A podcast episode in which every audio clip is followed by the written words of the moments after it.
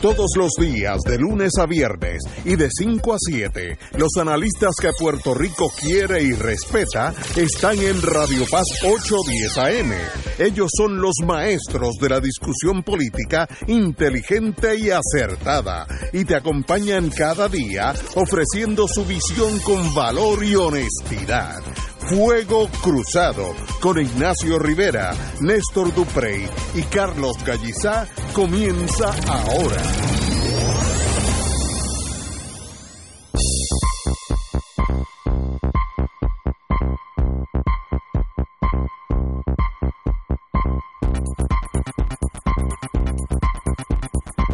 Muy buenas tardes amigos y amigas de Fuego Cruzado. Hoy obviamente tenemos aquí un amigo eh, muy querido por Fuego Cruzado, el licenciado Fernando Martín. No tengo que decir todo su rango, como le, le pedí ahorita dentro del Partido Independentista, ha, ha, sido ligado a ese partido toda una vida y ex senador y amigo de Fuego Cruzado. Así que bienvenido, Fernando. Saludos, gracias Ignacio y gracias a ti también, eh, Néstor, por esta invitación. Y saludos al público Radio Escucha. Hoy el, primero que nada, bienvenido a, a Fernando que nos, nos acompaña hoy. Eh, y segundo, hoy el tema es obligado, el pie forzado. Eh, esta mañana el periodista Geraldo Rivera, de origen puertorriqueño, eh, inauguraba un programa radial en una emisora en Cleveland y tenía como su primer invitado al presidente de los Estados Unidos, Donald Trump. Geraldo Rivera, pues, eh, ha hecho el tránsito completo de los John Lords a la ultraderecha del Partido Republicano y se ha convertido en un defensor ultranza del presidente Trump.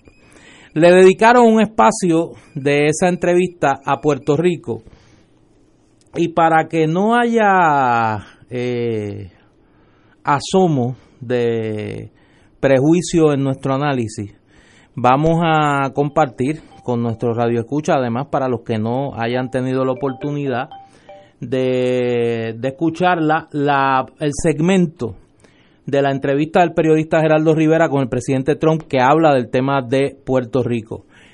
Dice mucho más de lo que se ha reseñado y créame que es mucho más duro escucharlo eh, que leerlo. Así que vamos a compartir ese trozo de la entrevista del periodista Geraldo Rivera con el presidente Trump hablando de Puerto Rico. Chance to say something about Puerto Rico. We were together in Puerto Rico, and I have to say, Mr. President, I lament in a very deep way because you know my dad was one of 17 children. Uh, my goodness, I have scores of relatives. I was with you and the first lady in Puerto Rico, and then to see how people blamed you uh, for the power outage, not never mentioning the corrupt utility yeah, there, the public true. utility, the inept, the fact they were bankrupt. I mean, uh, it, do you want to do you want to respond to the critics of the response sure. to Hurricane Maria? Go ahead, Mr. Sure. Let, let, me just respond by saying, number one, it starts with you have the mayor of San Juan who's incompetent. They should never be there. She's she doesn't know what she's doing. She's a totally incompetent person. You have. Um, as you know, locally they did a very, very poor job.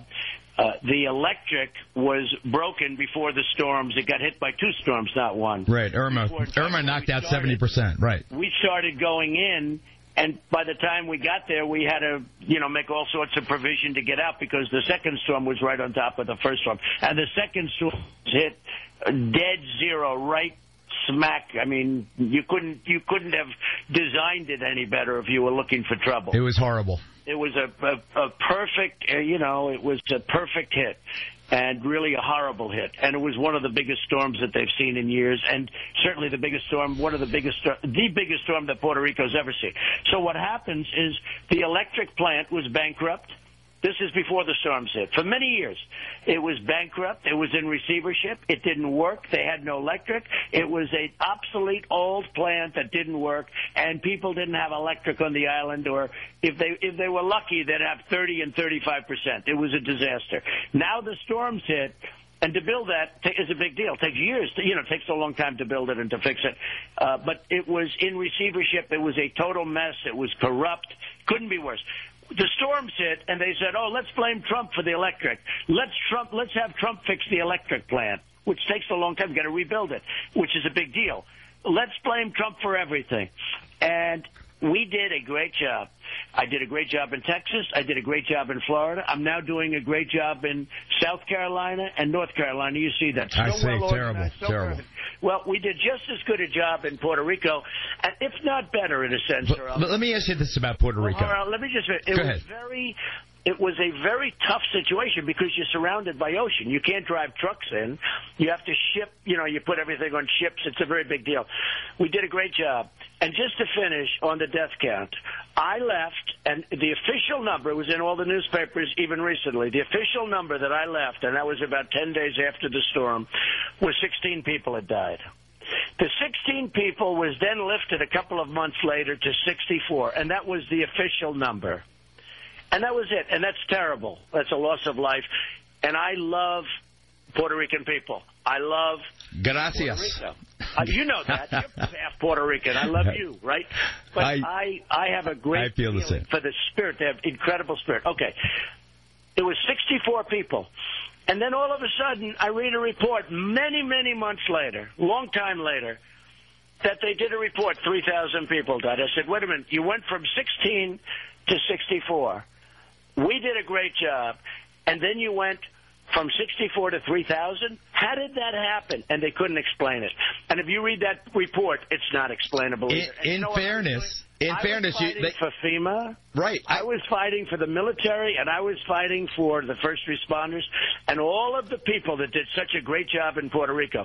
But the truth is you have incompetent leadership and the mayor of San Juan is a grossly incompetent person. We would deliver supplies and you have to study what she did with those supplies because when you find out what she was doing with the stuff, we can only deliver it to locations. They have to distribute it. When you find out what she did with those supplies, you will be shocked. It was disgraceful. You said to me down in Puerto Rico that you were exploring the option of allowing Puerto Rico to declare bankruptcy and default on the 15, uh, I, uh, 75 billion dollars in debt. You said that my friends on Wall Street were going to take a hit. Are you still contemplating allowing are Puerto Rican bankruptcy? They are taking a hit, but you know the power plant and the power, as I said, was was absolutely a disaster for many years. But will you let Puerto Rico default? Nothing to do with President Trump, by the way. nothing to do with President Trump. Okay. I, I, I, now, when the storms hit and the powers, the same disaster, it's- it was not even worse, you know, other than the wires were torn, but the plant itself was not even that much worse, but it was so bad. They like to say, "Oh, it was Trump." It wasn't Trump. It wasn't Our Trump. people did an incredible. You know, Geraldo, we floated in a massive, the largest in the world. We floated in a hospital, and we had a hospital ship. You know, the, you know the uh, military hospital ship. It's the biggest in the world. It was incredible. I saw that ship. It was incredible. We did things that nobody could have done. But what about the defaulting on the bonds? I want, I want to nail you. I I want to get this down.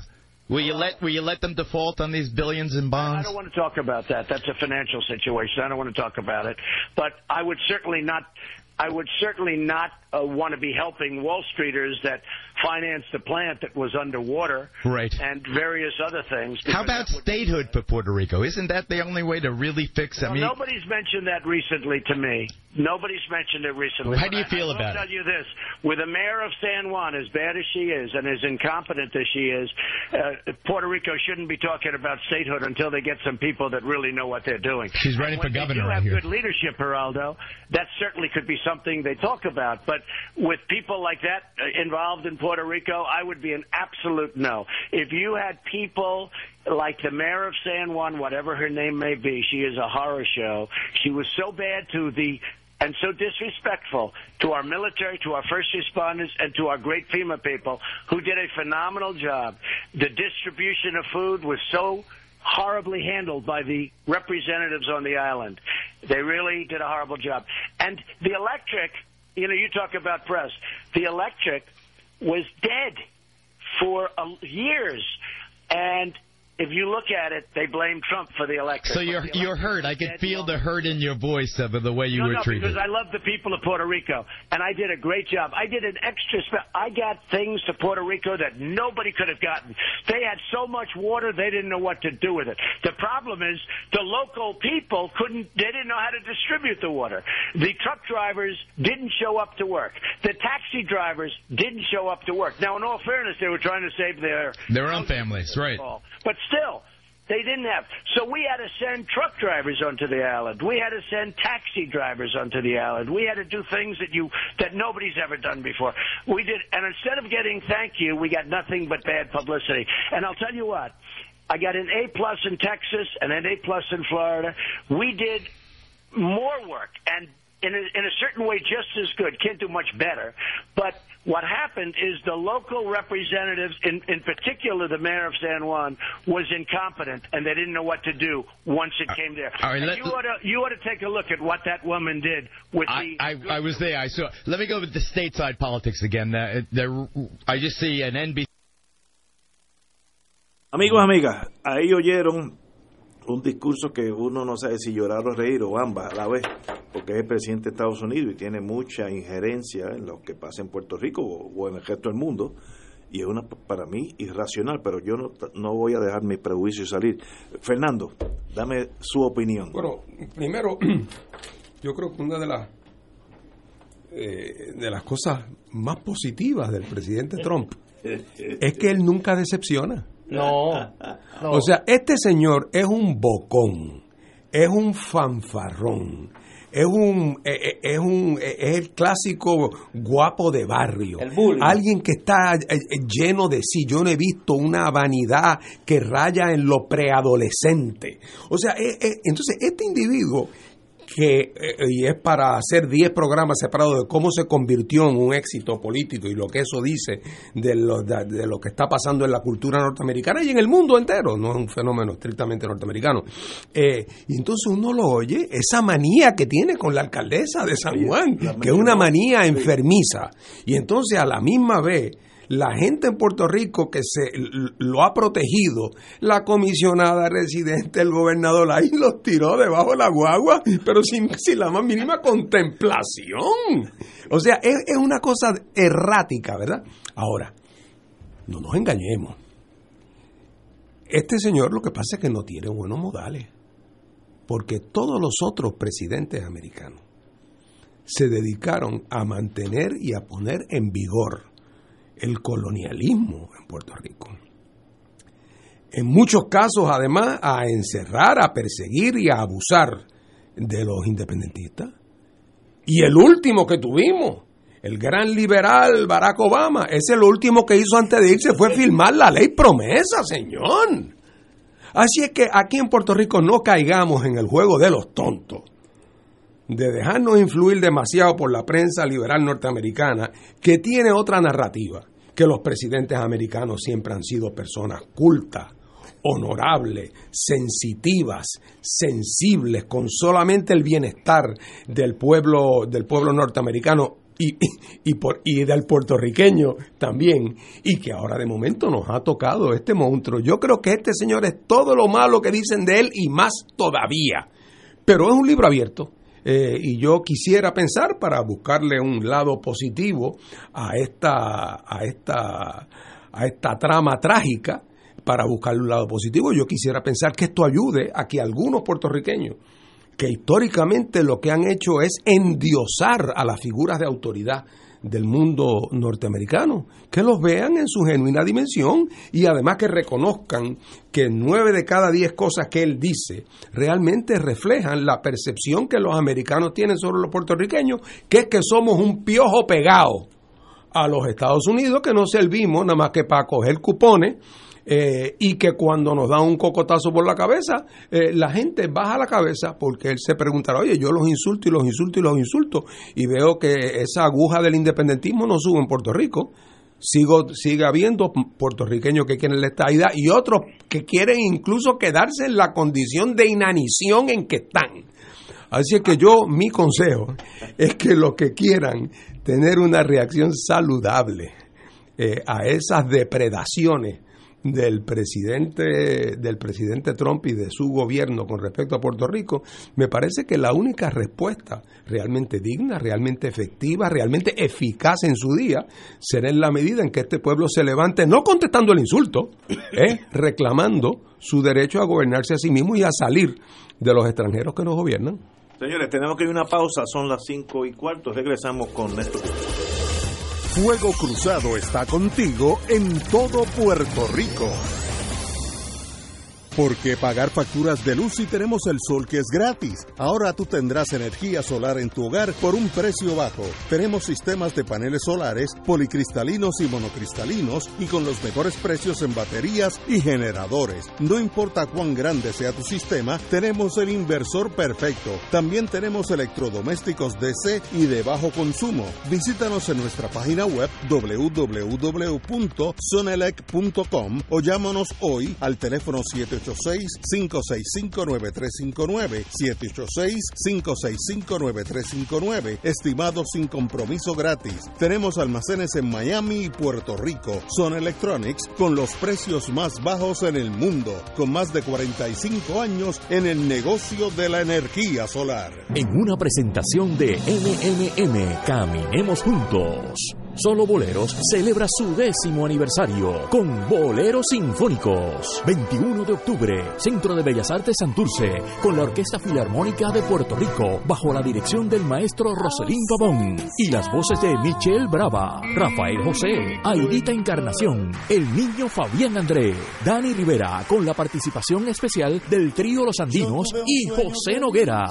Boleros Sinfónicos, domingo 21 de octubre, 5 de la tarde, en la sala de festivales del Centro de Bellas Artes de Santurce. Compra tus boletos en Bellas Artes 787-620-4444 y Ticket Center 792-5000. Mucho más que una canción. Boleros Sinfónicos.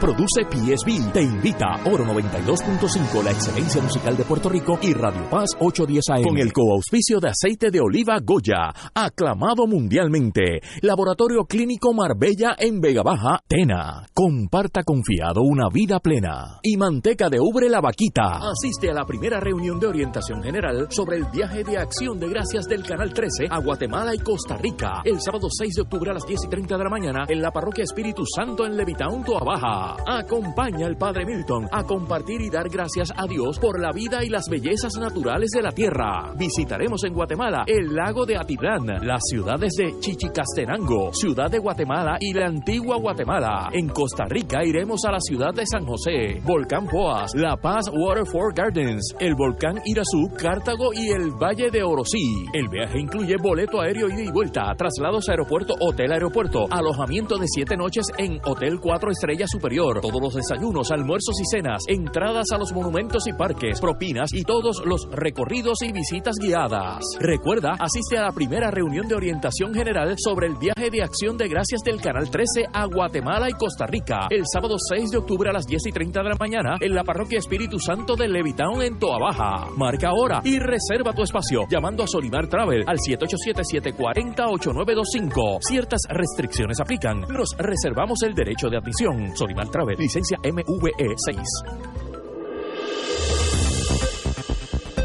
Y ahora continúa Fuego Cruzado.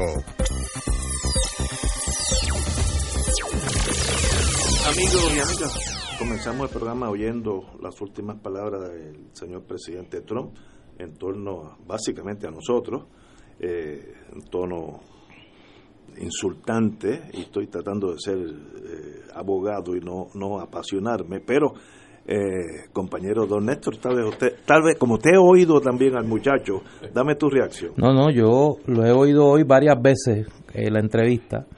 Eh, y yo quisiera un poco contextualizar esto para que entendamos probablemente el por qué este hombre eh, sale como ha salido hoy, como diría mi abuelito, como un cohete, con tanta cosa, ¿no? El sábado pasado, este sábado, hubo una protesta en Maralago, en West Palm Beach, donde Donald Trump tenía su residencia y ahora se ha convertido en su lugar de refugio. Hay, hay periodistas que incluso plantean que ha pasado más días en Maralago que en Casablanca. Pues allá a Maralago le fueron a llevar una caravana de puertorriqueños. Caravana como, eh, como una versión floridiana de, del costa a costa, eh, donde le llevaron 800 vehículos de puertorriqueños a formarle un alboroto allí a, a los vecinos de Trump, que me imagino que no se sintieron muy bien con la, con la visita que recibieron. Eh, las últimas horas de Donald Trump como presidente no han sido las mejores del mundo. Hoy, eh, anoche, explotó el segundo y el tercer escándalo de eh, mujeres que denuncian haber sido objeto de agresiones sexuales por el hoy juez Cábano, que está en el turno de espera para ser confirmado o no como juez del Tribunal Supremo de los Estados Unidos. Y por si eso fuera poco, esta mañana, con la fresca de la mañana, había citado al subsecretario de Justicia, Rosenstein, nada más y nada menos que para despedirlo.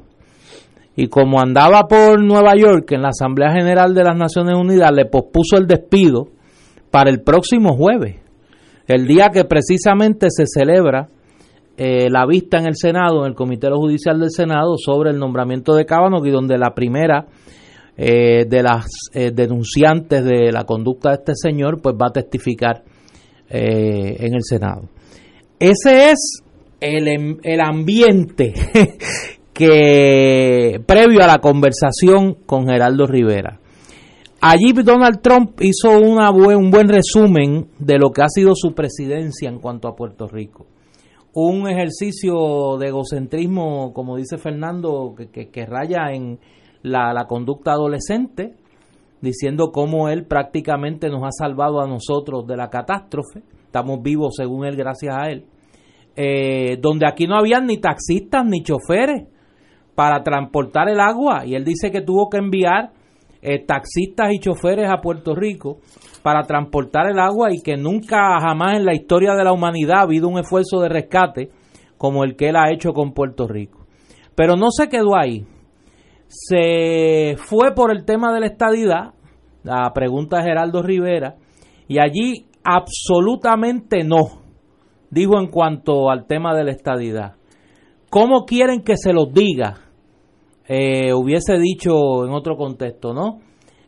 Por todas las razones posibles, porque Carmen Yulín, de quien obviamente está obsesionado, la trajo a la conversación como ocho veces, conté, yo, eh, porque Carmen Yulín está allí, eso es una catástrofe. Además, esa gente, y estoy citándolo, esa gente, esos políticos que hay allí, lo que tienen es un reguero, there's a mess. Y hasta que no hayan otros políticos y otro gobierno, y así lo dijo, otra gente en el gobierno, la estadidad no es posible. Eh, pero a mí, si ustedes supieran, y lo comentábamos aquí fuera del aire, de todo lo que se habló en esa entrevista, a mí lo demás no me sorprende. Sí hay un cambio importante en la postura del presidente Trump. Y no tiene que ver con el estatus, no tiene que ver con Carmen Yulín, no tiene que ver con el huracán María. El tema de la deuda. Donald Trump hizo una rectificación importante sobre el tema de la deuda de lo que era su posición original. Y a pregunta de Geraldo Rivera, que estaba con él el día que él hace la expresión que muchas veces hemos citado aquí, de que se debía de eh, buscar una negociación donde se recortar en un 30, un 40% la deuda de Puerto Rico, digo, sobre eso yo no voy a hablar. Eso es un tema financiero, pero yo no voy a permitir, y es lo más importante, que una gente en Wall Street se beneficie de la quiebra de la autoridad del Power Company of Puerto Rico. Eso no lo dice un loco. Y eso no lo dice un despistado. Eso lo dice una persona que sabe muy bien de lo que está hablando y el nivel de detalle que mostró sobre ese tema apunta, como hemos dicho aquí, que la joya de la corona en la mirada norteamericana sobre Puerto Rico en este momento es la Autoridad de Energía Eléctrica. Los intereses de la industria energética. En el Congreso con Rob Bishop y ahora con el presidente Trump demuestran que ese tema sí, como hubiese dicho un amigo nuestro ya fallecido, se está discutiendo en los más altos círculos del poder norteamericano. Ese tema sí, ese tema sí se está discutiendo porque todos muestran un nivel de detalle y de conocimiento de la situación que no se adquiere pasando por un pasillo y oyendo una conversación. Y me parece que luego de que nos divirtamos en la trivia y pues hagamos el análisis de las 70 veces que menciona Carmen Yulín y el, portazo número 49 en la cara a los estadistas y todo eso, nos fijemos en quizá lo único importante de esa conversación. El tema y el detalle que se maneja en los altos círculos del poder norteamericano sobre el tema energético y Puerto Rico.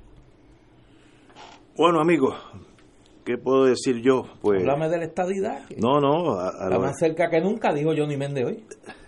Oye, qué capacidad. no, pero ¿verdad? para aguanta, aguanta. Yo quiero ser así. Yo quisiera Ay, ser como Johnny Méndez. Eh, Te dicen todo eso y dicen, no, ahora es que está más cerca que nunca. Ese Eh. es como el que lo dejan plantado y dice, tú ves cómo me quiere, tú ves lo mucho que me quiere. Este señor tiene un ego. Yo voy a hablar de lo malo y lo bueno. Tiene un. No, pero lo malo y lo menos malo. Eh, tiene un ego. Yo lo cogí por lo menos cuatro veces diciendo: I did a great job. Yo, yo, Trump, hice un buen trabajo. No los Estados Unidos, no el cuerpo de ingenieros, no FEMA, yo. Eh, lo hice en Texas, en, en, Florida y ahora en Carolina del Norte. Yo soy un fenómeno. En Puerto Rico, of course. Eh, me, me dolió algo decir que los, nuestros, eh, nuestros administradores políticos son grossly incompetent, incompetentes a, a mayor escala.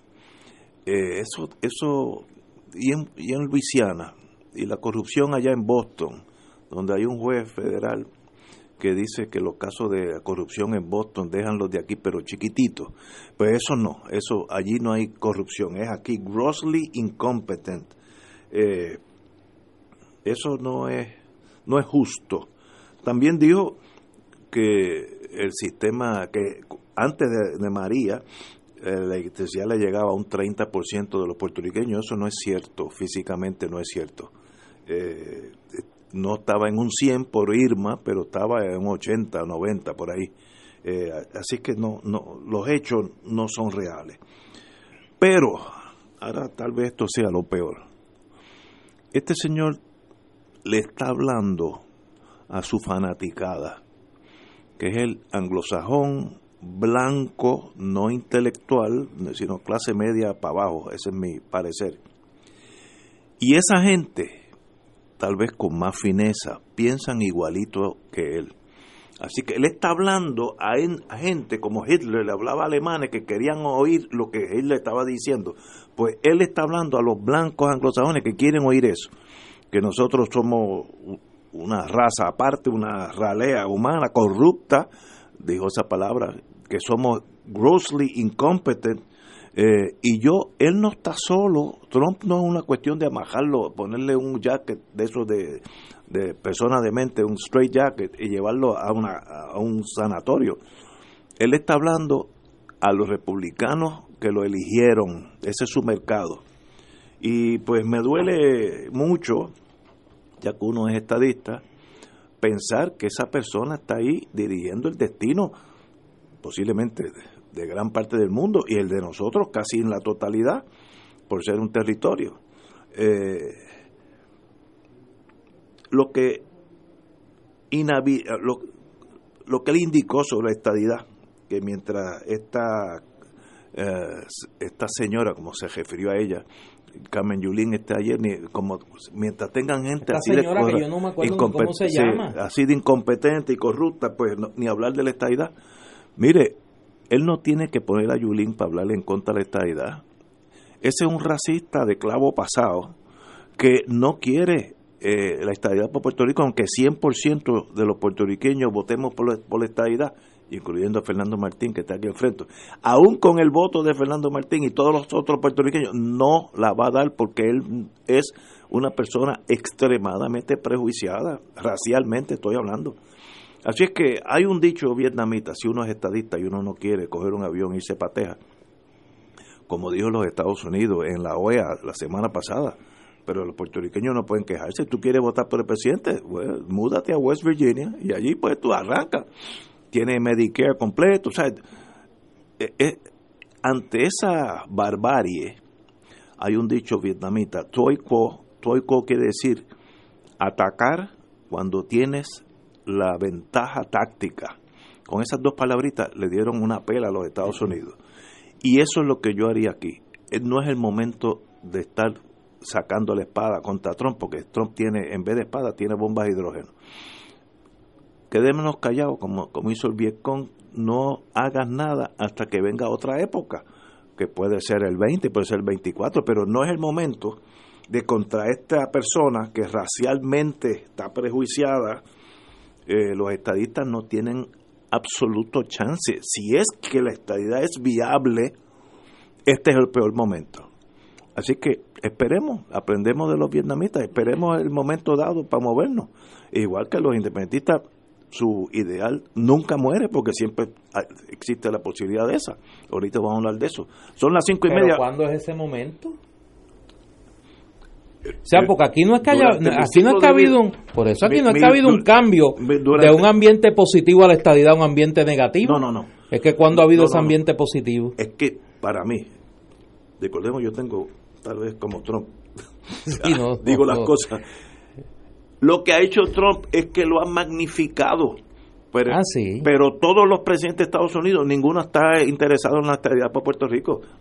Estoy hablando desde Washington para acá, ¿sabes? Completo, todo. Por lo menos desde McKinley. Ponlo, yo te lo tránzalo desde McKinley. Muy bien, podemos transigir con McKinley. Esta es la, verdad. Lo único que Trump es explayado, como dicen en el campo, es explayado, lo dice. Trump lo dijo. Sí, pero con, con un lanzallama en la mano. Los otros, los Kennedy, la gente bien buena, suavecito. Hasta Reagan. A Reagan, pero, pero dicen lo mismo, mucho más elegante. Pero ante esa adversidad, si uno es estadista, uno sigue caminando hasta que llegue un momento que pueda dar el paso. Aprendamos del Vietnam. Moverte cuando tienes la ventaja. Vamos a una pausa con ustedes, Fernando Martín. Fuego Cruzado está contigo en todo Puerto Rico. La oficina médica del Dr. Ramón Luis López Acosta, especialista en medicina de familia, provee servicio a pacientes adultos y geriátricos de manera continua y comprensiva, servicio de medicina primaria preventiva y de medicina intrahospitalaria a nuestros pacientes, localizada en la calle Lloveras 650, edificio Centro Plaza, suite 207, Santurce, cerca del Hospital Pavía. Llámenos al 787 725 7888 725-7888 y haga una cita para evaluación. Aceptamos la mayoría de los seguros médicos Advantage y comerciales. La Parroquia y Academia Espíritu Santo de Levitown presentan a Andy Montañez en Viva la Navidad. ¡Viva Nochebuena! ¡Viva Navidad! Ven y disfruta de una espectacular gala de Navidad en familia. Acompáñeme que en este momento son 55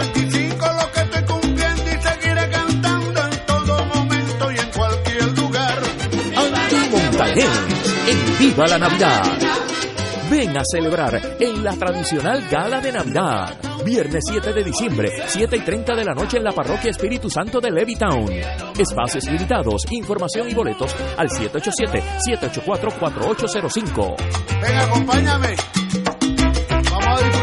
Auspician Grafiarte, Seminario Católico El Visitante, Teleoro Canal 13, Oro 92.5 FM y Radio Paz 810 AM. Luchemos por las dos vidas. Viernes 28 de septiembre, 9 de la mañana, desde el Capitolio hasta la Fortaleza en San Juan. La mujer y el niño por nacer son importantes. Ambas vidas son valiosas. Infórmate y descubre que aquí en Puerto Rico luchamos por las dos vidas. Únete a la marcha y luchemos por las dos vidas. Viernes 28 de septiembre, 9 de la mañana, desde el Capitolio hasta la Fortaleza en San Juan. Y que se escuche un fuerte y claro sí al proyecto 950 que busca regular el aborto en Puerto Rico y dar mayores protecciones a la mujer y al niño por nacer, aumentando los derechos y la protección de la mujer y del niño por nacer.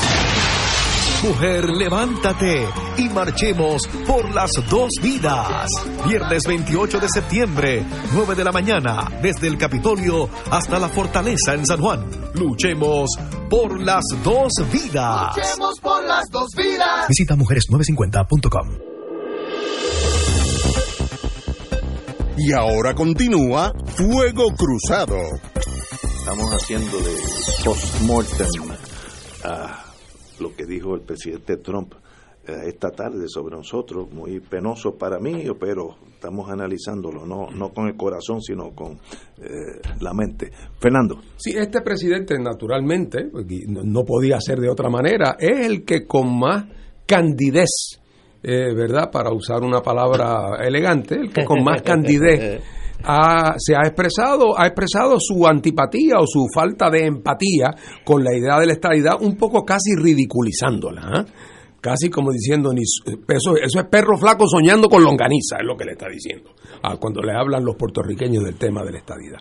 Eh, pero la realidad del caso es que aún antes de haber llegado eh, el señor Trump a la presidencia, de- debe llamar la atención a cualquiera que observe el desarrollo de la política en Puerto Rico de los últimos 30 años, como el movimiento estadista, que era un movimiento que iba en rápido ascenso, eh, de momento llegó como a un pico del cuarenta y pico por ciento alto y ahí se ha estancado. Ahí se quedó. Eh, yo, las razones por las cuales el independentismo ha declinado numéricamente en la década del 50, después de sus mejores momentos electorales y sus vaivenes, tienen para mí una explicación que, que además es bastante conocida y la hemos examinado en muchas circunstancias, porque era un movimiento a quien todo le iba en contra, todas las corrientes eran en contra, pero uno hubiera pensado que en el momento en que el estadoísmo despunta en Puerto Rico, despunta cuando el movimiento político popular y del Estado Libre Asociado han pasado su mejor momento,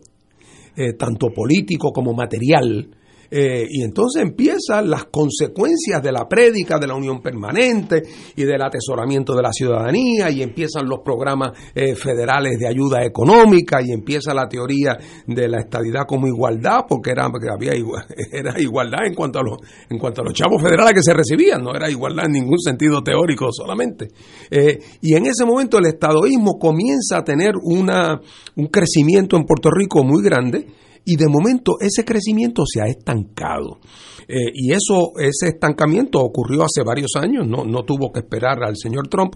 Y yo estoy convencido de que las raíces de ese estancamiento están en que los estadistas puertorriqueños o los que eran candidatos a ser estadistas, muchos de ellos se han ido dando cuenta poco a poco, con discreción eh, y sin hacer aspaviento, de que este asunto del proyecto histórico de la estadidad era un proyecto que estaba montado sobre unas bases inexistentes que la realidad del caso es que era un proyecto desde el punto de vista histórico y sociológico, prácticamente un proyecto imposible de conseguir. No había nada más que hacerse la, la- la- pregunta, oye, si Puerto Rico se convirtiera en el Estado 51, ¿cuál sería el 52?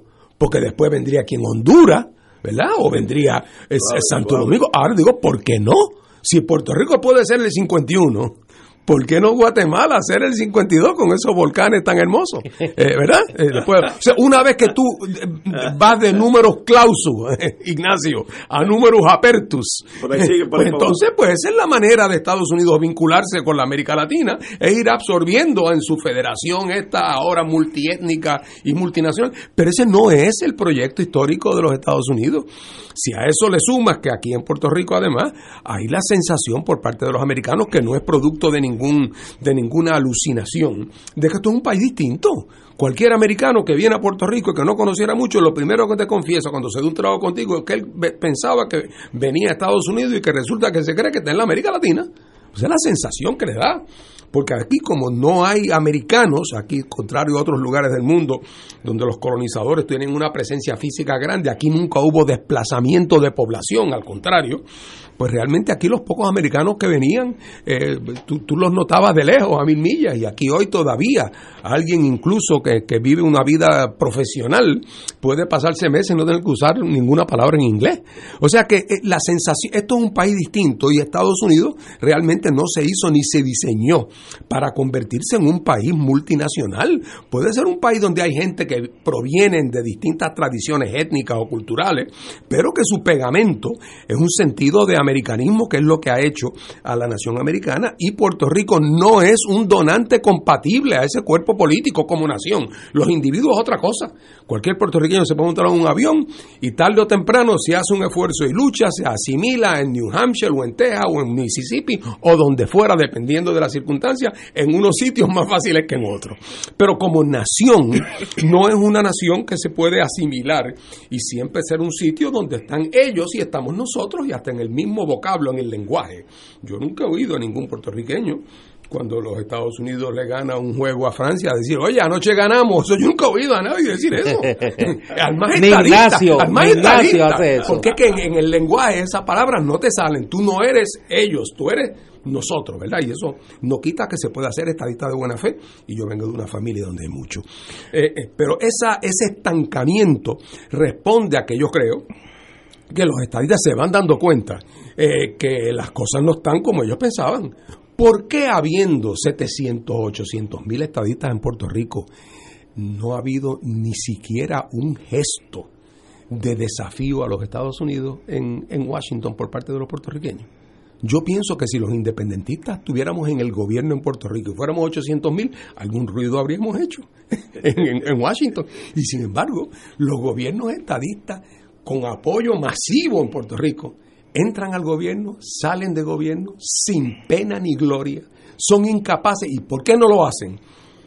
Porque no quieren ser Estado, no, no es eso, es que se dan cuenta que las cosas no están como cuando, ellos pensaban. Y que por lo tanto, si tú te pones a dar muy duro en la puerta, estoy pensando en, en la, el consejo vietnamita que Ignacio le da, si tocas muy duro en la puerta, ojo, que puede ser no solamente que no te abran, es que te pueden soltar los perros. Así es que tranquilo, espera a que llegue un mejor inquilino, otro, otro, que yo no sé cuál va a ser, porque todavía no ha habido uno bueno desde, desde ese punto de vista. Así que creo que los estadistas puertorriqueños se van dando cuenta que no tienen mucho espacio y por lo tanto vemos un nivel de exigencia que es cero y en algunos casos se manifiesta como pusilanimidad se manifiesta como una capacidad infinita de resistir abuso, de resistir humillación.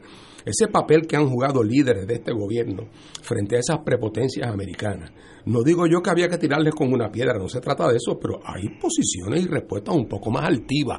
Pero es que ya las manifestaciones de la actitud de pégame pero no me deje, el síndrome de la mujer abusada, pégame pero no me deje, empieza a manifestarse en el movimiento estadista, no porque se lo inventan, sino porque intuyen que una iniciativa política para forzar el tema de la estadidad en Estados Unidos lo que va es a anticipar eh, una respuesta negativa que los va a dejar sin salida política.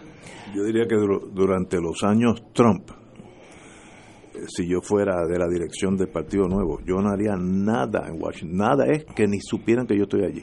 Pero es que antes de, pero es que esa es mi diferencia contigo. Antes de Trump estuvo Bush. Ah, no, no, sí, Eh, hijo, y antes de Bush hijo, y estoy hablando de los republicanos. Estuvo Bush padre que vino aquí y gritaba esta ida ahora.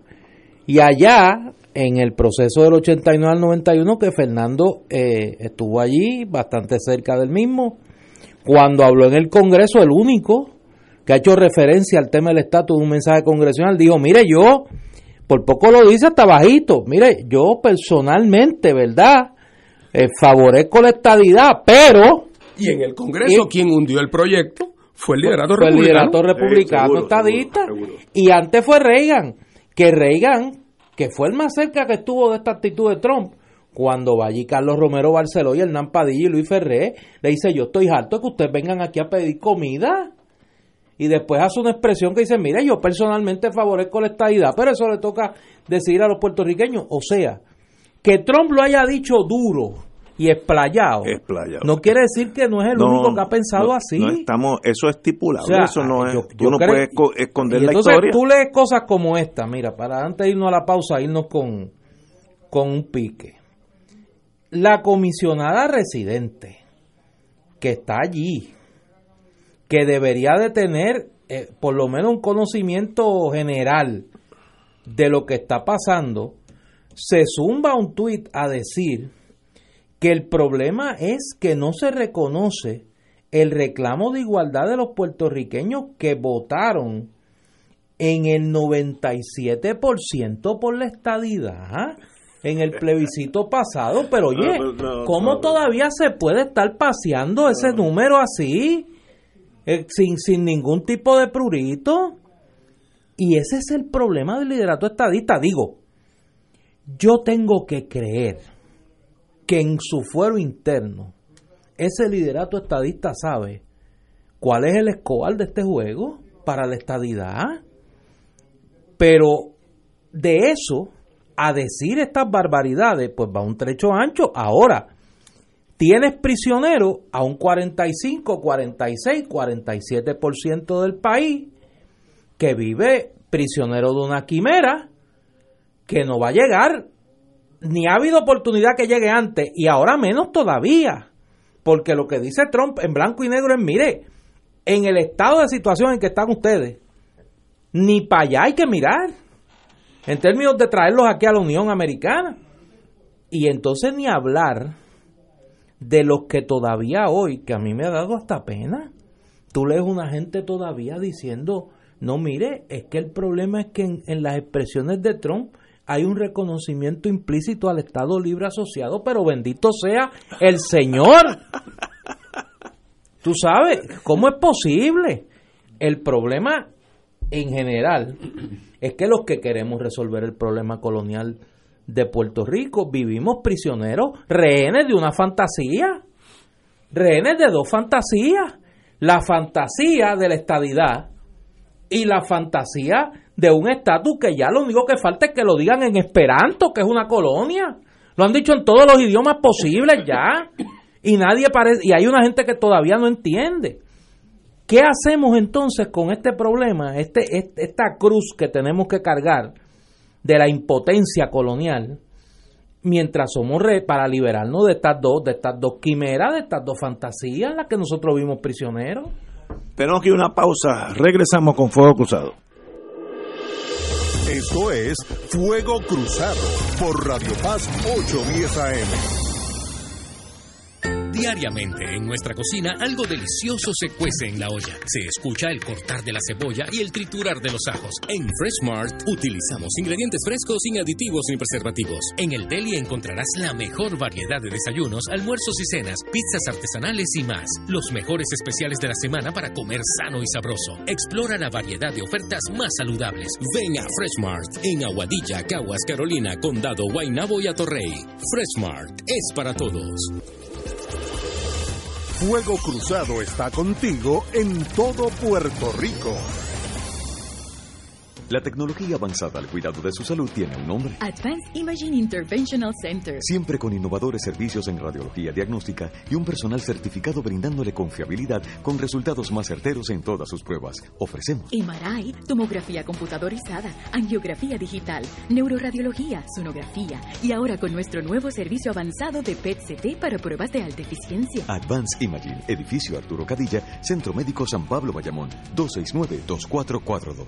Radio Paz te ofrece el mejor motivo para levantarte temprano y disfrutar el comienzo de un nuevo día de lunes a viernes con Enrique Liboy y Radio Paz en la mañana. La dosis perfecta de noticias, deportes y éxitos musicales de todos los tiempos, humor y curiosidades, calendario de actividades y tus peticiones musicales por el 787-300-4982. Conéctate con el 810 AM de lunes a viernes con Enrique Liboy y Radio Paz en la mañana. Asiste a la primera reunión de orientación general sobre el viaje de acción de gracias del Canal 13 a Guatemala y Costa Rica el sábado 6 de octubre a las 10 y 30 de la mañana en la parroquia Espíritu Santo en Levitown, Baja. Acompaña al Padre Milton a compartir y dar gracias a Dios por la vida y las bellezas naturales de la tierra. Visitaremos en Guatemala el lago de Atitlán, las ciudades de Chichicastenango, Ciudad de Guatemala y la antigua Guatemala. En Costa Rica iremos a la ciudad de San José, Volcán Poas, La Paz Waterford Gardens, el volcán Irazú, Cartago y el Valle de Orosí. El viaje incluye boleto aéreo ida y vuelta, traslados a aeropuerto, hotel aeropuerto, alojamiento de siete noches en Hotel 4 Estrellas Superior, todos los desayunos, almuerzos y cenas, entradas a los monumentos y parques, propinas y todos los recorridos y visitas guiadas. Recuerda, asiste a la primera reunión de orientación general sobre el viaje de acción de gracias del Canal 13 a Guatemala y Costa Rica el sábado 6 de octubre a las 10 y 30 de la mañana en la parroquia Espíritu Santo de Levitown en Toa Baja. Marca ahora y reserva tu espacio llamando a Solimar Travel al 787-740-8925. Ciertas restricciones aplican. Nos reservamos el derecho de admisión. Solimar Travel, licencia MVE 6. Y ahora continúa Fuego Cruzado.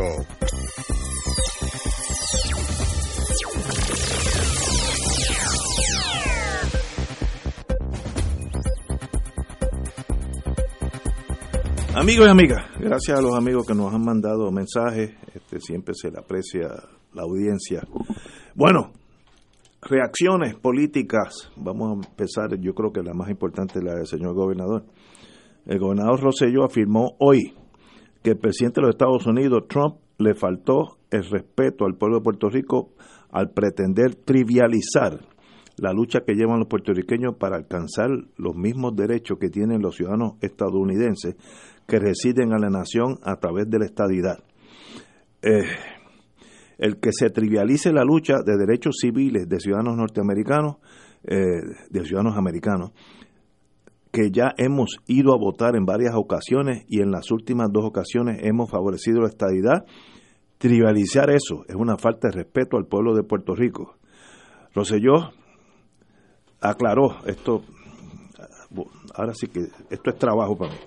Roselló aclaró que los argumentos sobre la calidad de los políticos siempre fueron dirigidas a la alcaldesa Carmen Yulín Cruz, quien es soberanista y miembro del Partido Popular. Más, sin embargo, dijo que el efecto de sus expresiones va más allá de lo que pudiera ser un ataque político a la alcaldesa. Eh, bueno, para mí, con esto termino, es absurdo escuchar al presidente trivializar lo que es un asunto de derecho de más de 3 millones de ciudadanos norteamericanos. Esto no es un asunto de Carmen Yulín o de partido político, esto va más allá. Néstor, tú que estás más pegado. Eso no es analizable. Esas expresiones del gobernador no son analizables porque requieren un nivel de, de un nivel de tolerancia que yo no tengo. O sea, yo creo que el gobernador que hace rato, oye, y la primera vez que Trump hizo esta expresión, lo hizo en la cara de Ricardo Rosselló. Ricardo Rosselló estaba al lado de Donald Trump cuando le preguntan por primera vez de la estadidad en la oficina oval y él dijo, mire, no me hable de eso, que eso me trae un montón de problemas aquí. Pero no nos acordamos de eso. Con el gobernador al lado. Pues mire, yo creo que Ricardo Rosselló tiene, digo, uno no puede caer en la, en la soberbia o el fanatismo de no reconocer que el gobernador es inteligente, es una persona inteligente, ¿cómo es posible que él no, no, sepa cuál es la situación? Y yo creo ahora hablando en serio de Ricardo Rosselló. En la vida uno tiene que a veces entender que hay algo más importante que lo inmediato.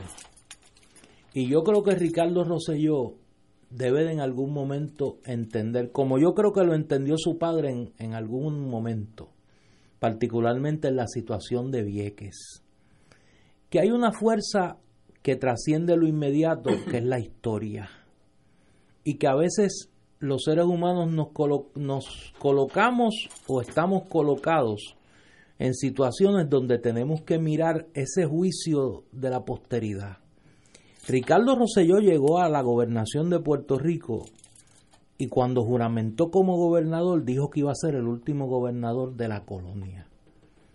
Y comenzó su carrera política buscando y tendiendo puentes con otros sectores ideológicos para luchar por la descolonización de Puerto Rico, independientemente del resultado de la misma.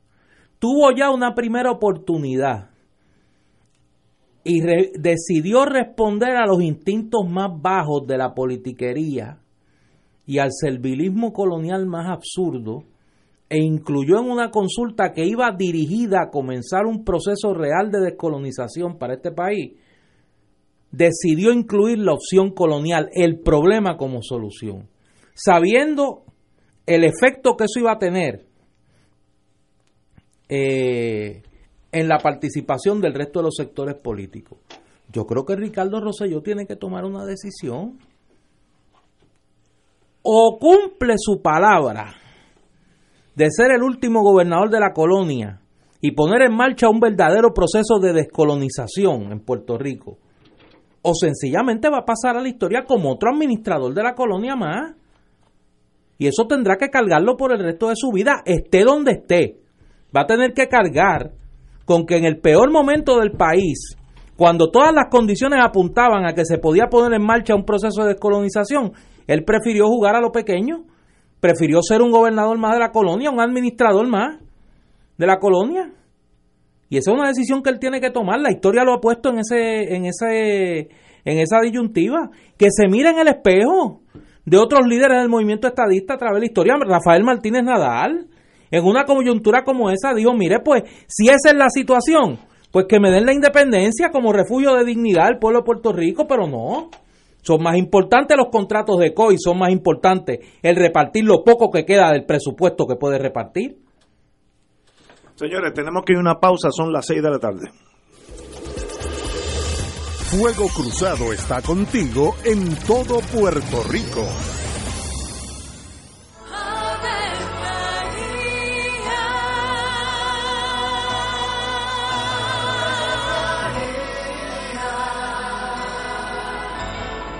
El ángel del Señor anunció a María. Y ella concibió por obra del Espíritu Santo. Dios te salve María, llena eres de gracia, el Señor es contigo. Bendita tú eres entre todas las mujeres, y bendito es el fruto de tu vientre Jesús. Santa María, Madre de Dios, ruega por nosotros pecadores, ahora y en la hora de nuestra muerte. Amén. He aquí la esclava del Señor. Hágase en mí según tu palabra. Dios te salve María, llena eres de gracia, el Señor es contigo. Bendita tú eres entre todas las mujeres y bendito es el fruto de tu vientre Jesús. Santa María, Madre de Dios, ruega por nosotros pecadores, ahora y en la hora de nuestra muerte. Amén. Y el Verbo se hizo carne. Y habitó entre nosotros. Dios te salve María, llena eres de gracia, el Señor es contigo. Bendita tú eres entre todas las mujeres, y bendito es el fruto de tu vientre Jesús. Santa María, Madre de Dios, ruega por nosotros Ruega por nosotros, Santa Madre de Dios. Para que seamos dignos de alcanzar las promesas de nuestro Señor Jesucristo. Oremos. Derrama, Señor, tu gracia sobre nosotros, que por el anuncio del ángel hemos conocido la encarnación de tu Hijo, para que lleguemos por su pasión y su cruz a la gloria de la resurrección, por Jesucristo nuestro Señor. Amén. Gloria al Padre, al Hijo y al Espíritu Santo. Como era un principio, ahora y siempre, por los siglos de los siglos. Amén.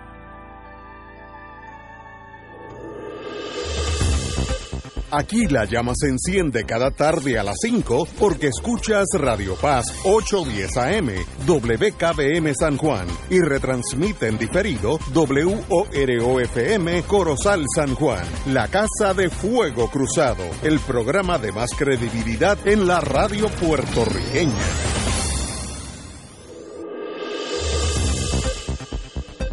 Y ahora continúa Fuego Cruzado.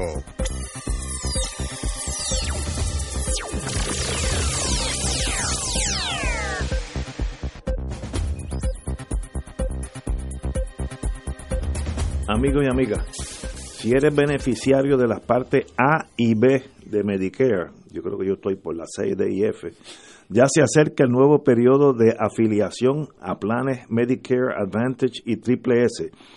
Eh, y Triple S viene con buenas noticias para ti, porque en Triple S Advantage la salud y bienestar de sus afiliados es la prioridad. En este nuevo periodo han diseñado productos y servicios que te van a sorprender de verdad. Se han estado preparando para brindarte las opciones que tú realmente necesitas. Además, cuentas, cuentas con la red de proveedores en la que confías, siempre listo para cuidarte. Oriéntate hoy. Llama al 1-833. 766-7776. Vuelvo. 1-833 766-7776. De lunes a domingo, 8 a 8 de la mañana a por la noche. De nuevo, 1-833-766-7776. Triple S Advantage es el plan para su señoría, para usted. Bueno. Oye, antes de pasar al, al tema de... Vamos al ARE. Al tema del ARE. Eh, hay un de toda esta saga de Trump hay un tema pues que obviamente toca toca más cerca de, la puerta de mi casa política por lo menos por el momento. Ah, yo tengo que es el caso que es el caso de la obsesión de Trump con Carmen Yulín. Oye es fascinante. Eh, como diría José Arsenio un misterius tremendus este esta obsesión de Trump con Carmen Yulín y si, y si misteriosa es la obsesión, más fascinante es la reacción que crea. Los hay PNP que tú los lees que realmente creen que todo esto es culpa de Carmen Yulín. y, y, tú te quedas bobo y te dices, ¿cómo es posible? o sea, ¿cómo le escriben tanto poder? Yo tengo una hipótesis, pero que claro, lo, mismo puede, puede, puede uno estar equivocado. Yo creo que lo que a él le molesta de Carmen Yulín es que él no ve a Carmen Yulín como espontánea. Él percibe que, que Carmen Yulín es una francotiradora del equipo ese de demócratas que lo odia apasionadamente y como Carmen Yulín tiene sus amigas allá y amigos en el Partido Demócrata, en el grupo de Nueva York y, y ahí está Nidia y ahí está Schumer y ahí está el alcalde de, de, Nueva York, o sea, gente que son los enemigos a muerte. Y entonces él, Trump tiene la impresión de que esta gente manda a Carmen Yulín para soliviantarle el voto hispano en contra, no que le quede mucho Eh, y yo creo que cuando él se siente obligado a dispararle es porque la ve como, como un espíritu enviado, porque es una manía que de otra manera no, no, sería, no sería comprensible. Yo creo que él ve todo esto como una gran conspiración. Ahora, yo, y esto lo digo, eh, esto lo digo como análisis, yo no sé cómo el Partido Popular, como fuerza política, pequeña, mediana, grande, débil, fuerte, como sea el, el MRI que usted quiere utilizar sobre el Partido Popular va a asimilar ese, e, e, e, ese factor en su ecuación política. Es un factor demasiado expuesto para ignorarlo que yo creo que ha sido la estrategia de algunos en el Partido Popular. Vivir como si Carmen Yulín no existiera, ignorar ese fenómeno. Pero una dirigente política que con, con el juicio que usted tenga sobre ella, yo no estoy entrando aquí, si usted cree que ella es la octava maravilla del mundo, si usted cree que ella es la encarnación del mal, la causante de todos los problemas de la humanidad, la autora intelectual de la muerte de Kennedy, lo que usted quiera atribuirle a ella, bueno o malo, pero es un factor que como dirán allá en eh, los amigos de Ignacio, you have to be reckoned with. o sea, tienes que lidiar con él. ¿Y qué hacen con ese factor? Yo honestamente digo, yo sé lo que yo haría si en mi mano estuviera la decisión. Lo que pasa es que sé dónde están los demás en la ecuación. Pero no veo cómo en esa en ese recuadro del Partido Popular el Partido Popular no toma en cuenta esa realidad y no cómo actúa alguna gente que vive de espalda a ella. Es que yo creo que en los últimos años es bien difícil enajenarse a tal grado que uno no, no se dé cuenta de lo que está pasando alrededor de uno, que son muchas cosas. Yo estaba viendo la argumentación en el Supremo, cuando la sub, sub Solicitor General, subprocuradora de los Estados Unidos, a la pregunta de uno de los jueces, el, juez le dice, pero mira, lo que usted está diciendo con, choca con toda la posición de los Estados Unidos por las últimas eh, décadas. ¿Usted está seguro? Y dijo, sí, Puerto Rico es un territorio y nosotros somos los que tenemos... ¿Cómo uno puede enajenarse y no recordar lo que la subprocuradora de Estados Unidos le dice al Tribunal Supremo? No es un cafetín en Puerto Tierra. En el Tribunal Supremo, un caso para récord que terminó, como ya ustedes saben. Eh, yo creo que cada día se hace más y más difícil vivir en nuestros pequeños mundos de ficción, hablando del estadismo y, de los populares ni hablar. Eh, cada día se hace más difícil porque la realidad, las comunicaciones hoy en día son tan, tan profundas que las cosas están saliendo por sí solos y si usted este, no quiere verlo, pues muy bien. Yo siempre digo el, el pasaje histórico de los franceses en Saigón, cuando seis meses, ocho meses antes que cayera Saigón por última vez, los franceses dieron una fiesta de disfraces George Sank en el Club Sportif, como el Club Náutico aquí, a de él, y el jefe de la CIA, que era William Colgate, que tuve el honor de trabajar con él, escribe en su libro y dice, esta gente no se da cuenta que su mundo desapareció, no es que va a cambiar, el mundo francés en Saigón desapareció, están a ley de meses, y, tenía razón. Y nosotros tenemos algo de ese síndrome de Saigón. Estamos en la fiesta de George, de Jorge Pinto y María Antonieta dándole la espalda a la realidad que se nos viene encima. ¿Cuál será? No sé. Bueno, yo como un observador desde afuera, eh, tengo la impresión que lo que ocurre para mí no es tan misterioso. En el, la gente que ha controlado el Partido Popular en los últimos años ha tenido como faro eh, fundamental, por no decir exclusivo, el tratar de ganar la elección. Obvio. Eh, y en el Partido Popular hay ese grupo, está convencido de que la historia de los últimos 15 o 20 años confirma que el poder en Puerto Rico desgasta, el ejercicio del poder desgasta, porque nadie puede bregar con los problemas terribles que tiene el país, que por lo tanto tú estás cuatro años y que al cuatro años el péndulo, tácata, va para el otro lado. Y ellos creen en el derecho del péndulo. Ellos creen que el péndulo viene en esta dirección independientemente eh, de otras consideraciones eh, y que por lo tanto lo que ellos tienen que asegurarse es que maximizan la posibilidad de recoger eh, mucha gente. Y entonces piensan que con una postura básicamente eh, contraria a la estadidad, con eso cubren el voto, por así decirlo, puertorriqueñista definido ampliamente, porque después de todo, pues, ¿qué van a hacer? Votar por los independentistas, que después de todo eso no pueden ganar, el cuento de siempre.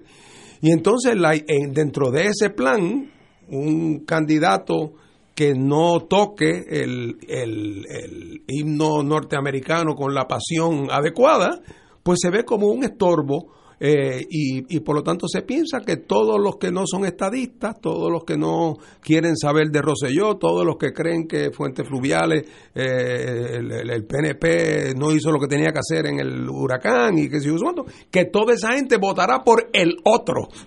Y que el otro le toca el péndulo, a lo cual desde el punto de vista aritmético puede ser un análisis que aritmética históricamente no es un análisis absurdo, pero yo advierto, ojo, ojo, porque si bien es cierto que los cuatro años de los gobiernos en los últimos 20 años en Puerto Rico han sido años de desgaste, aquí viene una infusión de 40 mil millones de dólares en los próximos años que quiere decir que aquí se van a pavimentar carreteras, aquí se van a hacer casas, aquí se van a poner techos, aquí las ferreterías van a vender como pan caliente, aquí los ingenieros van a hacer dinero.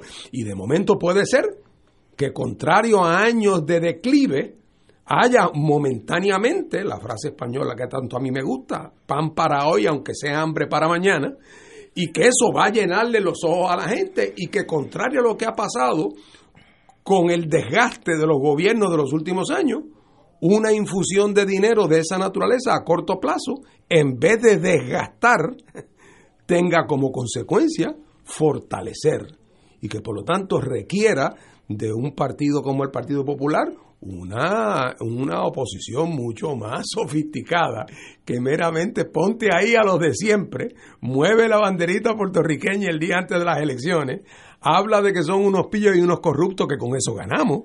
Eh, y, yo creo que puede, puede haber sorpresa en ese, en ese sentido. Pero eso es un proceso que los populares tendrán que dilucidar y se dilucidará a base de un proceso interno de preferencia, ¿verdad? Pero fíjate, bajo esa misma, y yo, yo comparto tu análisis, esa es la lógica que impera en el liderato del Partido Popular. Pero si ha habido algún elemento unificador de los últimos años del Partido Popular, más allá de ganar la elección y derrotar al PNP, es detener la estadidad. O sea, no, sabemos para qué, pero vamos a detenerla. Y digo... Que es un grito cada No, no, no, es un, un grito cada O sea, no hace falta mucha ayuda para detener la estadidad. Pero ese es el, el, el grito de guerra, ¿no? Hay que votar popular para parar la estadidad. Oye, y si de momento te acaba de certificar el presidente de los Estados Unidos, que por lo menos en su imaginario, torcido o cuerdo, el principal obstáculo para la estadidad es Carmen Yulín. En su mente loca. Sí, eso es tan absurdo. Por eso, pero en la me, oye, pero ese loco está allí, es el que tiene el poder, te guste o no te guste. Muchísimo poder. Pues si en su mente loca y lo que hay detrás es un reconocimiento o por su condición de francotiradora, de testaferro eh, político de, los demócratas, o eh, como una persona que por ser su antagonista en un momento dado, porque es mujer, porque es, es latina, porque es una latina que tiene una gran capacidad de comunicarse con el mundo anglosajón, habla muy bien inglés, habla, como decían de Muñoz, en americano, conoce la psique norteamericana. Y entonces se convierte en la portavoz de todo lo que muchos norteamericanos piensan de Donald Trump. Y por la actitud eh, blanda de los demócratas, de algunos demócratas, no escuchan al liderato demócrata hablar ese lenguaje. No es casualidad que los demócratas que más, más vehementemente se han opuesto a Trump, el ala más progresista, el ala más cercana a Bernie Sanders, más duro ideológicamente, son los grandes beneficiarios en los procesos primaristas en la inmensa mayoría de los casos al interior del Partido Demócrata. Es decir, Carmen Yulín no solo en un momento representa la voz del pueblo de Puerto Rico, representa un sector de los propios Estados Unidos que deseaba que alguien le hablara a Trump así. Y por eso yo creo que ha sido eh, eh, el atractivo para un sector político y mediático norteamericano que tiene la figura de Carmen Yulín. Todo ese balance de cuenta que yo he hecho, el Partido Popular te está mirando el mismo mundo y el mismo país. Y debe haber algún reconocimiento en las cuentas políticas del Partido Popular de ese activo que tú tienes. Porque lo otro es, digo, ¿con quién me lo vas a comparar? Y no voy a decir nombre porque las, las comparaciones son ofensivas y hasta risibles, ¿no? Pero ¿con quién me lo va a comparar? Yo, y esta es mi especulación, ahora estoy yo como Trump disparando la cintura, yo veo a Carmen Yulín con mucho más futuro en Estados Unidos que aquí. Aquí yo creo que el Partido Popular que es de ultraderecha, no tiene espacio para Carmen Yulín. Y allá, en el juego bien grande, ella se ha, se ha abierto un sendero por los factores que sean, desde suerte hasta mucho trabajo. Pero en las navidades, cuando yo estaba en Texas, salieron dos o tres artículos diferentes días sobre ella. Pero ¿cómo llega hasta Houston, Texas? ¿Qué tiene que ver esto? Pues mire, allí estaban. Eh, así que yo, yo la veo echando raíces allá en the big game y dejando un poco el, el, sendero tropical nuestro, que a veces uno que está aquí va, va a seguir aquí, se le, se le hace difícil hasta analizarlo. Tenemos que ir a una pausa, seis y cuarto, amigos. Fuego Cruzado está contigo en todo Puerto Rico. Porque pagar facturas de luz si tenemos el sol que es gratis? Ahora tú tendrás energía solar en tu hogar por un precio bajo. Tenemos sistemas de paneles solares, policristalinos y monocristalinos y con los mejores precios en baterías y generadores. No importa cuán grande sea tu sistema, tenemos el inversor perfecto. También tenemos electrodomésticos DC y de bajo consumo. Visítanos en nuestra página web www.sonelec.com o llámanos hoy al teléfono 78 786-565-9359.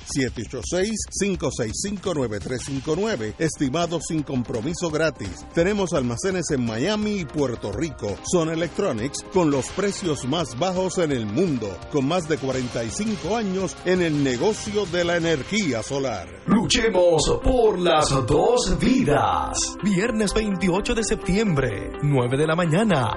Desde el Capitolio hasta la Fortaleza en San Juan. La mujer y el niño por nacer son importantes. Ambas vidas son valiosas. Infórmate y descubre que aquí en Puerto Rico luchamos por las dos vidas. Únete a la marcha y luchemos por las dos vidas. Viernes 28 de septiembre, 9 de la mañana, desde el Capitolio hasta la Fortaleza en San Juan. Y que se escuche un fuerte y claro sí al proyecto 950 que busca regular el aborto en Puerto Rico y dar mayores protecciones a la mujer y al niño por nacer, aumentando los derechos y la protección de la mujer y del niño por nacer.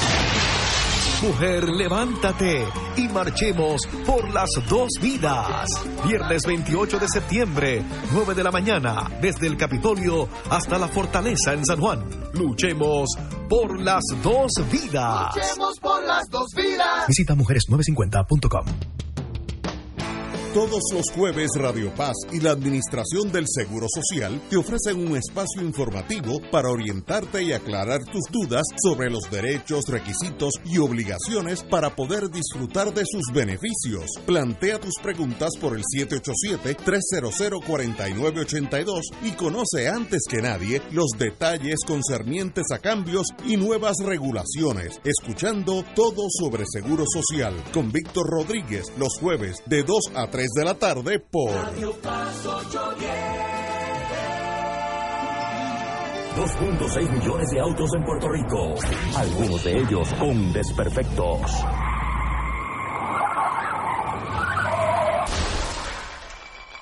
Autocontrol. Tu carro. Tu carro. Tu mundo.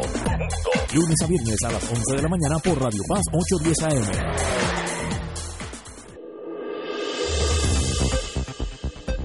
Y ahora continúa Fuego Cruzado.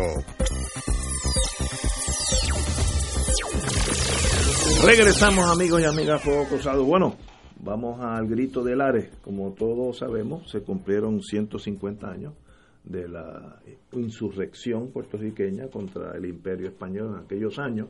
Y el domingo se reunieron eh, muchos diferentes grupos eh, de, de independentistas, diferentes eh, agrupaciones y como tenemos aquí alguien que está estrechamente ligado está adentro. con uno que está dentro de, esos, bien adentro de uno de esos grupos le dejamos la, el micrófono al compañero ¿Cómo fue Fernando la Martín. ¿Cómo mira como decía yo una vez escribí unas lineecitas en, en un artículo que decía que nada ejemplificaba más dramáticamente la diferencia en los niveles de desarrollo de, de la lucha política en Cuba y en Puerto Rico en el siglo XIX que el grito de, de Lares, que fue el 23 de septiembre del 68, eh, acabó en efecto durando dos días, mientras que el grito de Yara, que empezó seis días después en Yara, en Cuba, encendió la guerra de los 10 años. Así que lo que aquí duró dos días, allá duró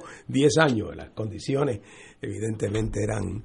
Es curioso porque incluso armamento que estaba guardado en Santo Domingo eh, por Betance se acabó después usando, que no se pudo usar aquí porque aquí se delató la, la conspiración y, y, hubo por lo tanto que hacerla prematuramente y eso explicó o una de las explicaciones de su relativa corta duración. Pero mucho de ese armamento acabó utilizándose en Cuba en la guerra en la guerra de los 10 años. Pero vamos más allá de la historia eh, yo estoy yendo a Grito de Lares desde desde 1900 desde el año antes de que se cumpliera el centenario ya yo estaba en la universidad y yo creo que todos los años he ido con un par de excepciones, un par de años, tres años que estuve, eh, verano que estuve, eh, septiembre que estuve en Estados Unidos, que no pude ir. Creo que hubo una ocasión que estuve enfermo, pero con fuera de cuatro o cinco ocasiones yo, yo he estado eh, todas las veces. Así que puedo, puedo mirar a, a, Lares con cierta retrospectiva. Y, es un, sitio interesante porque uno puede ahí observar, es una especie de laboratorio donde uno puede observar la, la dialéctica del, independentismo puertorriqueño en todas sus diversas manifestaciones. Eh, y, sirve por lo tanto como un barómetro para medir ciertas cosas. Eh, hubo momentos donde el Ares era un, lugar de, mucha fricción entre distintos sectores del independentismo, que incluso llegamos en un momento dado a tener momentos donde se celebraban eh, actos por separado. Eh, y donde realmente pues había un, espíritu muy, muy adversativo entre los grupos, eh, entre algunos grupos independentistas, y eso con el tiempo esa, se fueron limando esas asperezas, y yo creo que en ese sentido madurando el independentismo todo, y en estos últimos años Lares ha sido una especie de, más que nada, una celebración de confraternidad entre los independentistas, una especie de terreno absolutamente neutral, eh, donde los independentistas se ven eh, y donde celebran juntos los, los, elementos que tienen en común. Eh, las organizaciones, cada una designa a alguien que dice unas palabras. ayer sé que Juan dio un, un gran discurso, habló también Oscar López. Eh, que de hecho estaba programado para haber hablado el año pasado, pero fue tres días después del huracán María y el año pasado, por lo tanto, no se pudo, no se pudo celebrar la, fiesta del Ares. Eh, así es que yo, lo encontré muy bien concurrido. Claro, ayer coincidió con que era domingo, era además el 150 aniversario.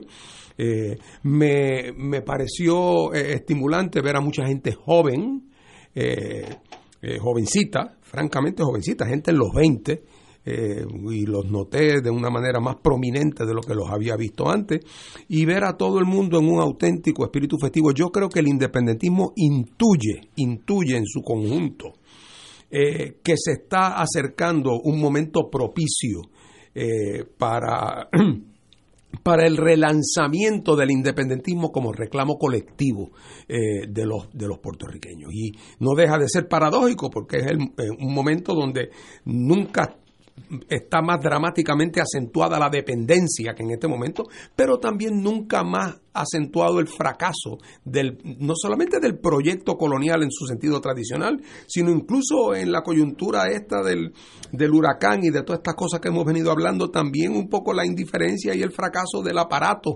eh, norteamericano en Puerto Rico y su indiferencia, un poco ayuda a poner a mucha gente a poner las cosas en perspectiva. Eh, así es que con un proyecto estadista que cada vez parece más desdibujado y más difícil de poder echar hacia adelante, que se refleja, como dije antes, en una reducción en, en, en sus tasas de crecimiento, y frente a un movimiento de centro autonomista histórico que se queda también sin proyecto porque se agotó, es que se agota. Eh, y llega el momento en que ya todos los argumentos que lo sustentaron dejaron de tener vigencia Y está bien que tú construyas una casa en, en- cuatro estacas cuando estás en un sitio que se inunda. Oye, pero una vez que el río lo canalizaron, no sigas construyendo la casa en estacas porque ya no es necesario poner estacas. Ya el río no se inunda, no pasa por allí. Y, y creo que hay que, que eh, la gente va dándose cuenta que nos está llegando el momento y además eso coincide con, con un momento donde cada vez es más patente no solamente que no hay el interés obsesivo de los Estados Unidos con mantener a Puerto Rico bajo su control que hubo en el pasado, sino que hay incluso hoy desinterés y desprecio. Eh, y la única manera en que tú te vas a poder escapar de la cárcel de Sin Sin es cuando los guardias no están pendientes. Mientras los guardias estaban todos pendientes y estaban las 24 horas del día y, las, los 7 días a la semana, pues era difícil escaparse. Pero de momento tú te das cuenta que hasta los guardias pierden interés entonces el proyecto de escapatoria nacional eh, se empieza a volver algo, empieza a cobrar sentido, ya no solamente porque los planes alternos quedan vacíos de contenido, eh, sino porque también llega el momento en que esa, esa dimensión de nuestra nacionalidad, que es la única que nos falta por desarrollar plenamente, que es la dimensión política, porque la dimensión política de cualquier nacionalidad es el reclamo de su soberanía. Eh, y esa se retrasó, se atrasó, se distorsionó en nuestra historia por las terribles fuerzas que, operaban sobre Puerto Rico. Eh, y esas fuerzas han ido disminuyendo y se van creando las condiciones. Yo creo que eso lo intuye eh, el independentismo y que eso es una de las explicaciones por esas caras de alegría y de entusiasmo que vi en el día de ayer dentro de la tragedia que el país vive.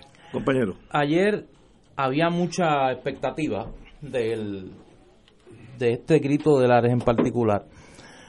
Primero por el 150 aniversario y, y, pues eh, se desarrolló una campaña mediática que en ese sentido pues me parece que yo por lo menos quiero reconocer el esfuerzo que hicieron eh, Che Paraditici, eh, Rafi Treyes, eh, Vilma Pérez y otras y otros, que estuvieron desarrollando una campaña en los medios junto con las organizaciones independentistas para movilizar eh, en torno a- al grito del área, que por ser domingo, en una época donde pues ayer no había amenaza de ningún fenómeno atmosférico de gravedad, pues se, se, se prestaba, ¿no? Para una eh, gran asistencia.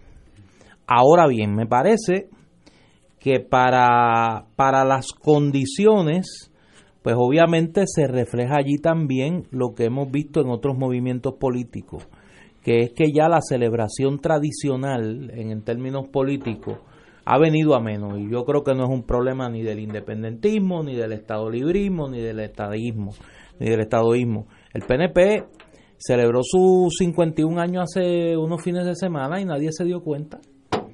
Eh, hicieron un pasadía que, que lo menos que había era líderes del PNP. Eh, y en el del Partido Popular ni hablemos porque pues, pues, yo estuve en la última asamblea del Partido Popular, a duras penas se logró quórum y pues el 25 de julio pues cada vez la plaza es más pequeña para tratar de, de dar una apariencia allí de, de personas. Y es que la movilización política y la militancia política está adquiriendo un nuevo carácter en, en, este, en este tiempo. Yo creo que es una lectura que hay que hacer. No empece a eso, porque he escuchado a mucha gente hablando, eh, mirando la paja en el ojo ajeno, sin mirar la viga en el propio. No empece a eso. Me parece que hubo una movilización eh, buena para el independentismo y me parece que más que la movilización, que repito, creo que fue buena por lo que he visto, por lo que me cuentan, yo no estuve allí, eh, tiene un elemento que me parece que en ese sentido Fernando tiene razón y es la lectura de que el independentismo se acerca a un momento, eh, a un tránsito en su, en su lucha. Eso ocurrió en los 30, ocurrió en los 60 y precisamente fue la fecha del grito del área la que marcó un antes y un después.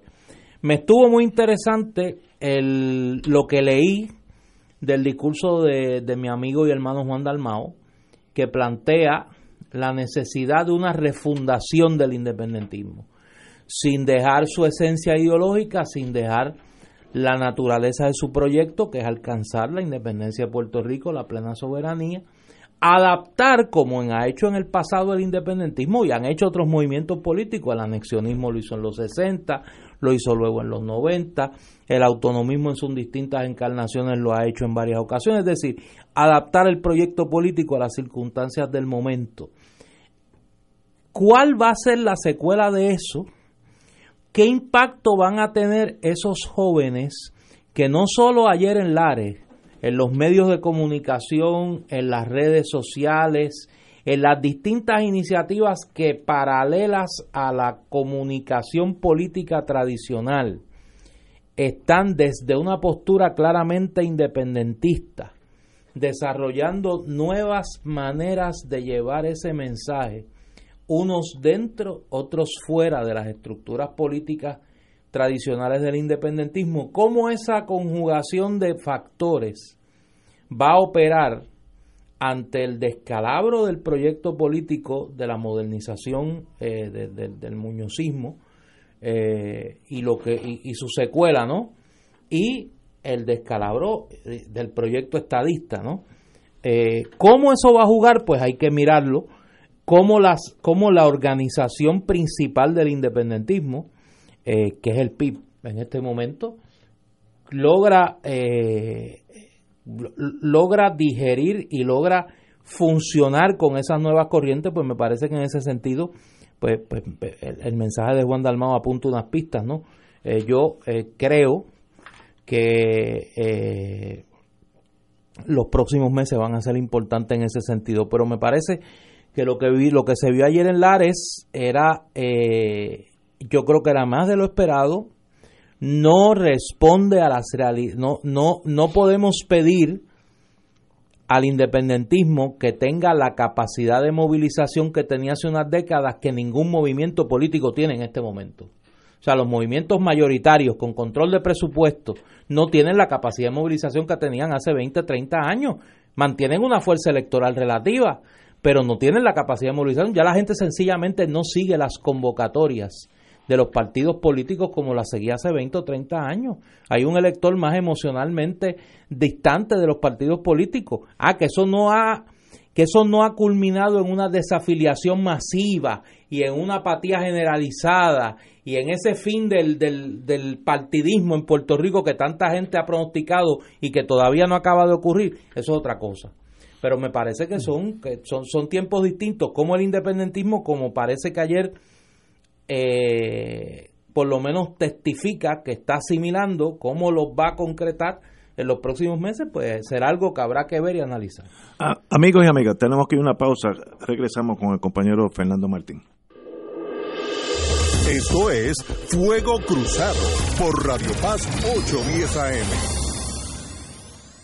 Diariamente en nuestra cocina algo delicioso se cuece en la olla. Se escucha el cortar de la cebolla y el triturar de los ajos. En Freshmart utilizamos ingredientes frescos sin aditivos ni preservativos. En el deli encontrarás la mejor variedad de desayunos, almuerzos y cenas, pizzas artesanales y más. Los mejores especiales de la semana para comer sano y sabroso. Explora la variedad de ofertas más saludables. Ven a Freshmart en Aguadilla, Caguas, Carolina, Condado, Guaynabo y Atorrey.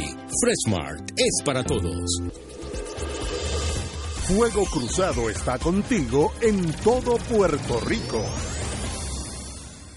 La oficina médica del Dr. Ramón Luis López Acosta, especialista en medicina de familia, provee servicio a pacientes adultos y geriátricos de manera continua y comprensiva, servicio de medicina primaria preventiva y de medicina intrahospitalaria a nuestros pacientes, localizada en la calle Lloveras 650, edificio Centro Plaza, suite 207, Santurce, cerca del Hospital Pavía. Llámenos al 787 725 7888 725-7888 y haga una cita para evaluación. Aceptamos la mayoría de los seguros médicos Advantage y comerciales.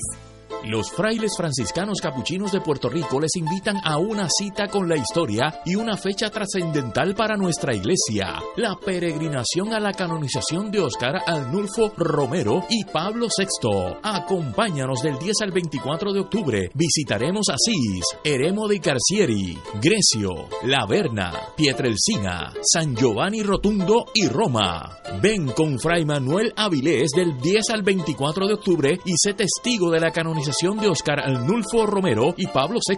Para más información, Agencia de Viajes Pasajes Cultural 787-963-1116 o accede a viaje.cultural.com o www.pasajecultural.com. Licencia 116 AV61. ¿Sabías que existen cooperativas de trabajo, agrícola, vivienda, transporte, supermercados, farmacias, comunales, juveniles, entre otras. Para conocer más acerca de los beneficios y servicios del cooperativismo, sintoniza el programa radial de la Liga de Cooperativas de Puerto Rico, Cooperativismo por Puerto Rico, todos los martes a las 4 de la tarde por aquí por Radio Paz 810 AM. Y ahora continúa Fuego Cruzado.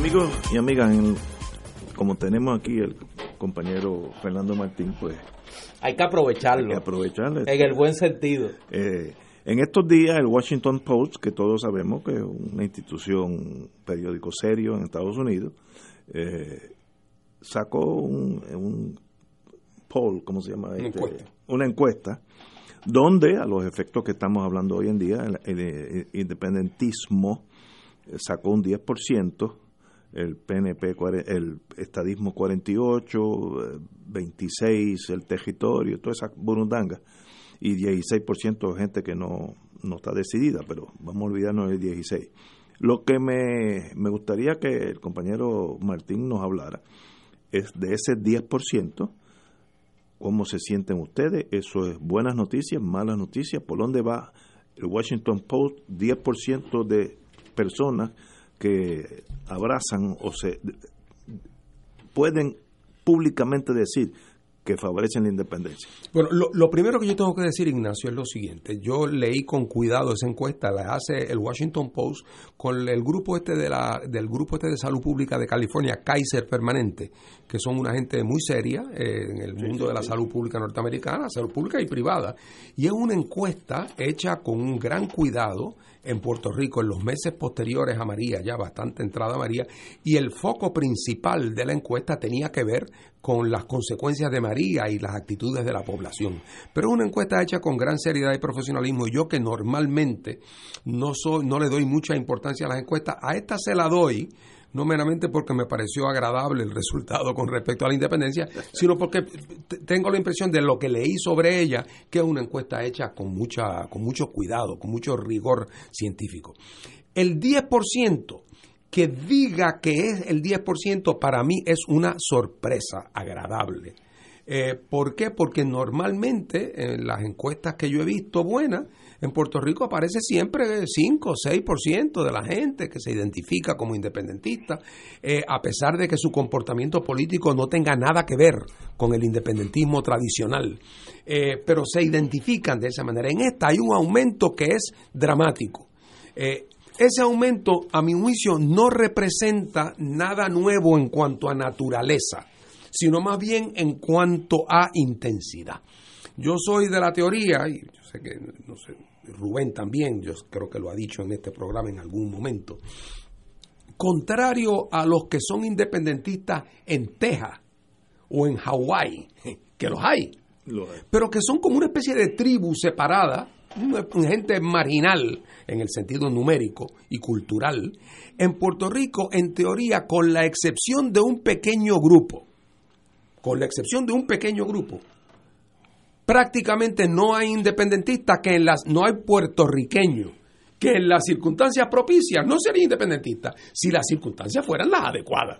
Yo me acuerdo de mi abuelo, Juan Bautista García Méndez, el más republicano de los republicanos, que me decía a mí cuando teníamos discusiones políticas, me decía, ay Fernando, pero si, si por lo menos tuviéramos el tamaño de Santo Domingo. O sea, a él, un poco lo que me estaba dejando de decir era que somos muy chiquitos y fuéramos un poquito, no tanto más grandes, ni como Cuba, ni, mucho menos como México, pero si fuéramos como Santo Domingo, pues, ese umbral para él era suficiente. Bueno, pero lo que voy a decir es que yo creo que todo puertorriqueño, porque tiene un sentido de identidad nacional tan poderoso, el Puerto Rico es una cosa realmente es, es, in- es increíble el nivel de sentido de identidad nacional que hay en Puerto Rico, que yo creo que junto al de Cuba y al de México es probablemente el más fuerte de toda la América Latina.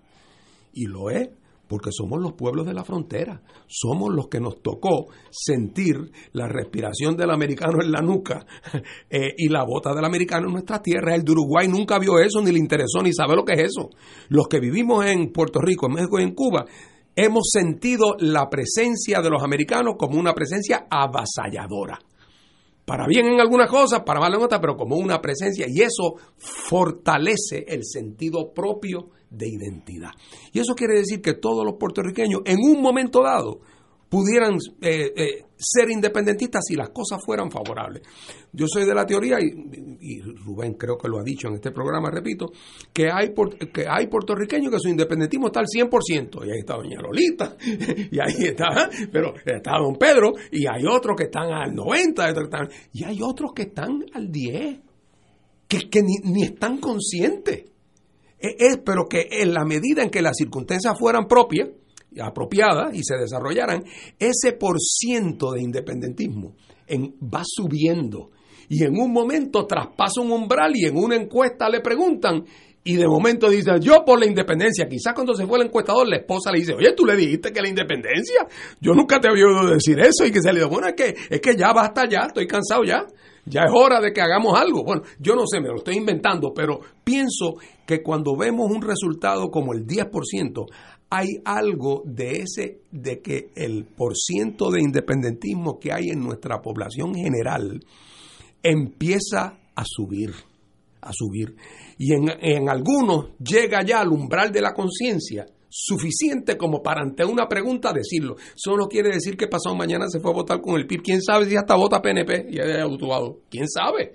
Pero ese proceso es uno que yo creo que va a empezar a pasar en Puerto Rico, otra vez porque las otras alternativas se han desmoronado, se han ido desmoronando, y creo que para mí es lo verdad, lo que me llama la atención de la encuesta, y otra vez es mi explicación de por qué ayer en Lares, con las mil dificultades y en un país que vive colectivamente deprimido después de lo de, de lo de María, Ayer en Lares yo tenía esa sensación de ver aquel Lares lleno de gente joven, todos sonreídos y alegres, eh, como, como si se le hubiera quitado de encima esa nube eh, depresiva que hay en el país. Yo eh, vi ayer la, encuesta del Washington Post, me tomé el trabajo de leer con calma la explicación metodológica una encuesta hecha eh, en persona, no es telefónica, muy bien hecha, una firma, como dice Fernando, de una gran reputación en los Estados Unidos, así que le doy le doy validez a los números, el margen de error es de 3, 3.5, que es el margen normal de este tipo de, de, encuesta. Dicho eso, a mí me parece que refleja tres cosas importantes. Número uno, el estancamiento del, del, del movimiento estadista. El movimiento estadista no logra cruzar el umbral del 50%. Eh, segundo, refleja la opción territorial eh, guion estadolibrista en su versión eh, clásica, más o menos en los números que las encuestas que uno ha visto por ahí recientes colocan el corazón del rollo del Partido Popular. 26. Es un 22, 26% por ahí. 22, 24, 26 le da esta, pues por ahí. Un poco más de un 20%, sin llegar al 30%. Ese es el corazón del rollo, el tuétano del hueso del Partido Popular. Hay un 10% que se identifica como independentista. Yo creo que aquí hay, robándome una frase que se usaba mucho en la, en la época en los 70 en España, cuando se analizaba la situación española, eh, el, el independentismo sociológico. Allá se hablaba del franquismo sociológico. Yo aquí prefiero hablar del independentismo sociológico. Aquí hay un sector del país que se identifica en mayor o menor grado con la independencia. En eso estoy con Fernando. ¿Cuánto ese por ciento lo lleva a expresar su militancia y de qué manera? Eso es otro, eso es otro asunto. Pero yo creo que aquí hay más independentistas que los números de las organizaciones independentistas y que aún el voto de la independencia en los plebiscitos refleja. Yo creo que contrario a las otras a las otras tendencias, aquí la independencia está subrepresentada en, en, las contiendas electorales. Porque para empezar, hay un sector del independentismo que no cree en el proceso electoral y que no cree en participar en ese tipo de consultas de Estado. Ahora, si eso es así, si esos números son más o menos correctos, y yo creo que sí, ese 16% que no contestó, ¿quiénes son? Habitualmente el que sencillamente no le importa ese tipo de sondeo y no contesta. Ahora, a mí me parece que en algún lugar entre ese 16% y algunos del 10 pueden haber electores o militantes del Partido Popular que ya claramente no se identifican con la opción territorial y que como tal entonces prefieren no verse reflejados en ninguna o que ya han hecho su tránsito ideológico sin abandonar su afiliación partidista y dicen yo soy popular y soy independentista. ¿Y cuál es el problema? Y a mí me parece que eso es un dato en la ecuación que el liderato del Partido Popular no está contando. Ojo, no estoy hablando de soberanistas no estoy hablando de libre asociacionistas. Estoy hablando de populares que yo me encuentro por ahí caminando, que me dicen, yo soy independentista. Ya yo no creo en el Estado libre asociado. Ni creo ya que la libre yo creo en la libre asociación si vamos para la independencia. Y te lo dicen así, y yo sé que a ustedes les ha pasado, porque todo el que tiene más o menos alguna algún protagonismo en el proceso político se ha encontrado con ese, con ese, con ese tipo de afiliado o de elector. Algunos estaban ayer en Lares. A mí me escribieron populares que estaban allí. Me enviaron sus fotos, lo más contentos, lo más cómodos allí, sin ningún tipo de protagonismo. Estaban allí. Ahora, ¿cómo esas fuerzas, junto con ese sector del electorado que, por ejemplo, votó en la elección del 2016 por una candidata que se identificó no solo como independentista, como independentista y atea, en un país donde la mayoría de los electores se identifican como creyentes en la fe cristiana en alguna de sus denominaciones, como es el caso de Alexandra Lúgaro, cómo todo ese factor juega en la configuración electoral del 2020, me parece que es un elemento que no está en la mesa de diseño de ninguno de los partidos políticos en este momento, por lo menos los dos principales para no poner a Fernando en la posición de tener que revelar algún secreto interno. En los dos partidos principales, la conversación política, ese análisis no está. Estamos hablando de un Puerto Rico que no existe, de un Puerto Rico que no existe.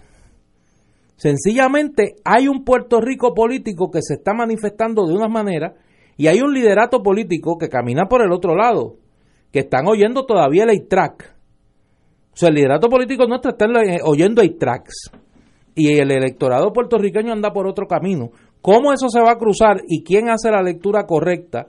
O si viene alguien de afuera y hace la lectura correcta y hace como en el casino, la casa gana, ¿no? Y se lleva todo, pues habrá que ver. Pero me parece que estamos viendo signos de los tiempos un poco complejos, difíciles para, parece para el liderato político de los dos partidos principales leer, pero harían bien en poner oído en tierra. Bueno, tenemos aquí una pausa y regresamos. Tengo una pregunta crucial. Si la recuerdo cuando regresemos, que en dos minutos usted sabe mi capacidad de recordar, eh, vuelvo, vuelvo a la mesa con ella. Fuego Cruzado está contigo en todo Puerto Rico. Apaga el camión dando reversa. Apaga la planta eléctrica La persona martillando. Quita la sierra eléctrica. Lo que queda meses después de la destrucción es un canvas en blanco. Un espacio para construir el Puerto Rico que siempre habíamos soñado, pero que hoy comenzamos a hacerlo realidad.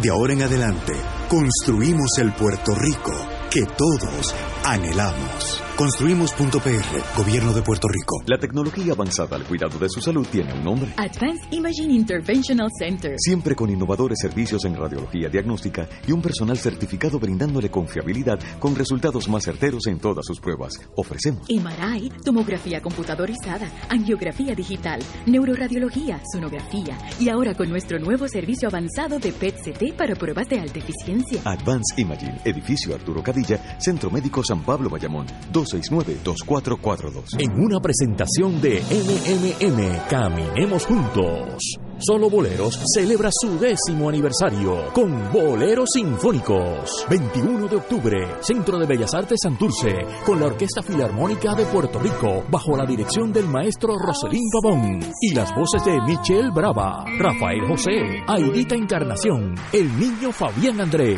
Dani Rivera, con la participación especial del trío Los Andinos y José Nogueras. Boleros Sinfónicos, domingo 21 de octubre, 5 de la tarde, en la sala de festivales del Centro de Bellas Artes de Santurce. Compra tus boletos en Bellas Artes 787-620-4444 y Ticket Center 792-5000. Mucho más que una canción. Boleros Sinfónicos. Produce PSB. Te invita Oro 92.5, la excelencia musical de Puerto Rico y Radio Paz 810 AM. Con el coauspicio de aceite de oliva Goya, aclamado mundialmente. Laboratorio Clínico Marbella en Vega Baja, Tena. Comparta confiado una vida plena. Y manteca de ubre la vaquita. La guerra hispanoamericana, la primera y segunda guerra mundial, el terremoto de Mayagüez, el huracán San Felipe, San Ciprián, conflicto de Vietnam, Mameyes, explosión de Río Piedras, Hugo, George, Irma y María. Por los pasados 125 años, los voluntarios de la Cruz Roja han ayudado a las familias puertorriqueñas en tiempos de necesidad. Dona la Cruz Roja Americana Capítulo de Puerto Rico en cruzrojapr.net. Juntos lo enfrentamos todo. Y ahora continúa Fuego Cruzado.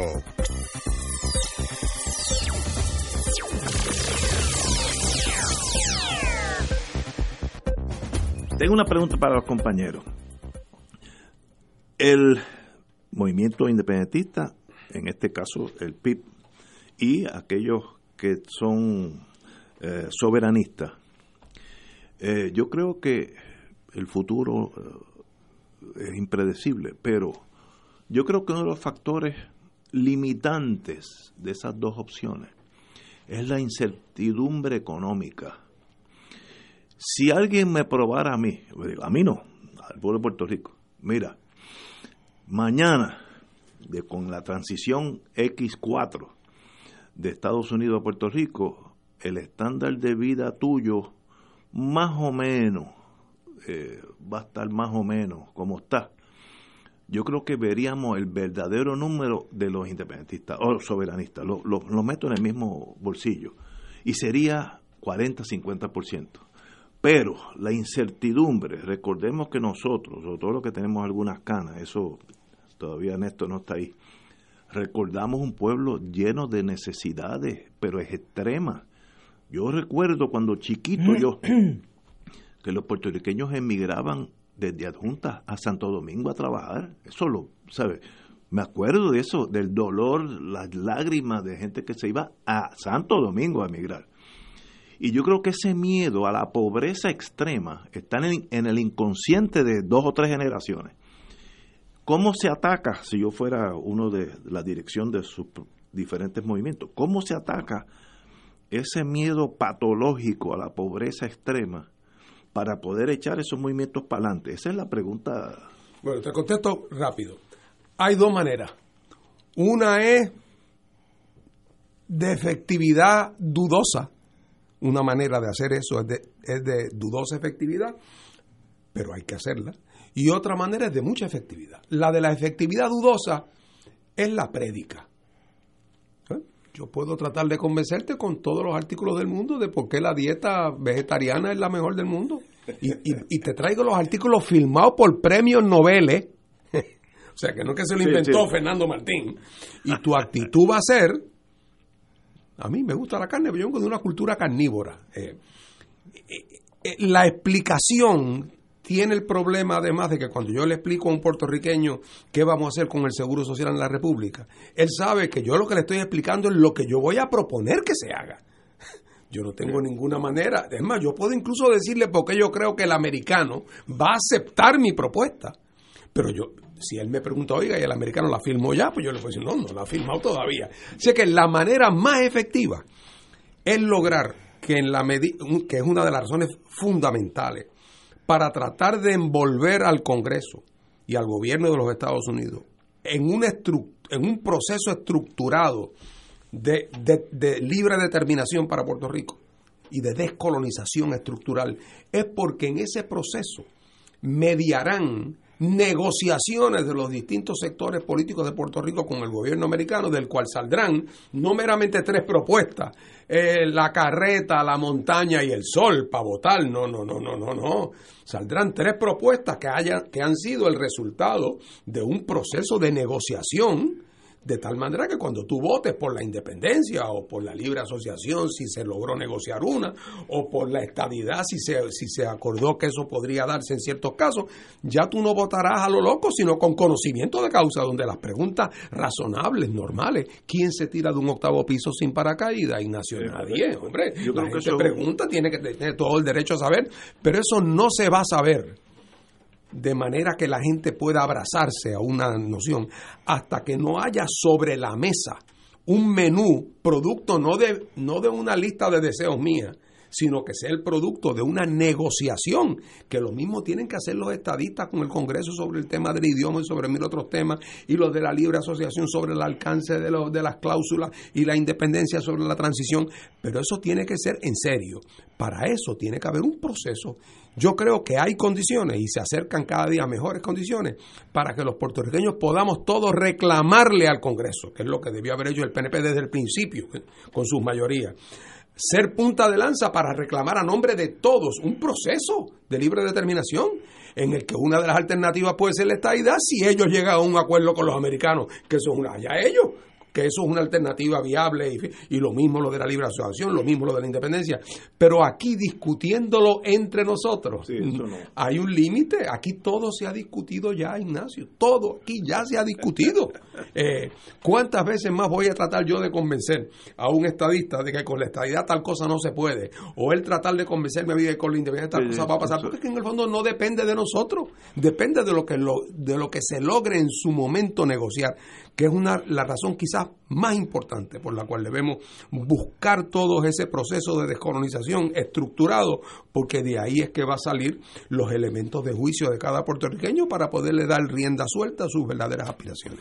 Néstor, que- un lo- minuto. Lo que sí yo creo es que no podemos seguir pintando el futuro de un Puerto Rico soberano como un futuro condenado a la pobreza, porque esa no es la realidad de la inmensa mayoría de los países soberanos del mundo. No, yo estoy de acuerdo contigo. Estoy diciendo que eso es una tara que tenemos. Ah, bueno, sí, ese, eh, Una tara. eh, ese es un miedo que hay que derrotar, Sí, exponiendo cada día más la experiencia. Yo creo que en eso estamos todos. Eh, y, y coincido con. Fernando, hay que negociar en la mesa los términos. Hasta que tú no tengas términos, es un debate entre nosotros de lo que es posible y lo que no es posible, pero ninguno de nosotros tiene la capacidad de tomar esa decisión. Es el que está al otro lado de la mesa. Estamos- Ahora, nosotros tenemos que provocar las condiciones Sí, para que ese diálogo comience. Tenemos que traerlos a la mesa, esa tiene que Esa ser, tiene que ser la- la obligación. de todos los puertorriqueños. Traerlos a la mesa a negociar. Porque el otro es un diálogo entre nosotros y nosotros ya Sí, estamos sí. más o menos claros Como dice Martín, de por dónde anda como dice la cosa. Martín, ya se ha dialogado aquí todo. Exacto. Aquí se ha hablado todo ya. Exacto. Señores, tenemos que irnos. Fernando, un privilegio tenerte aquí con nosotros. Muchísimas gracias. Muy Gracias, Fernando. Muchas Bueno, gracias por saludos. tu participación. Vamos hasta mañana a una pausa, pero bien grande.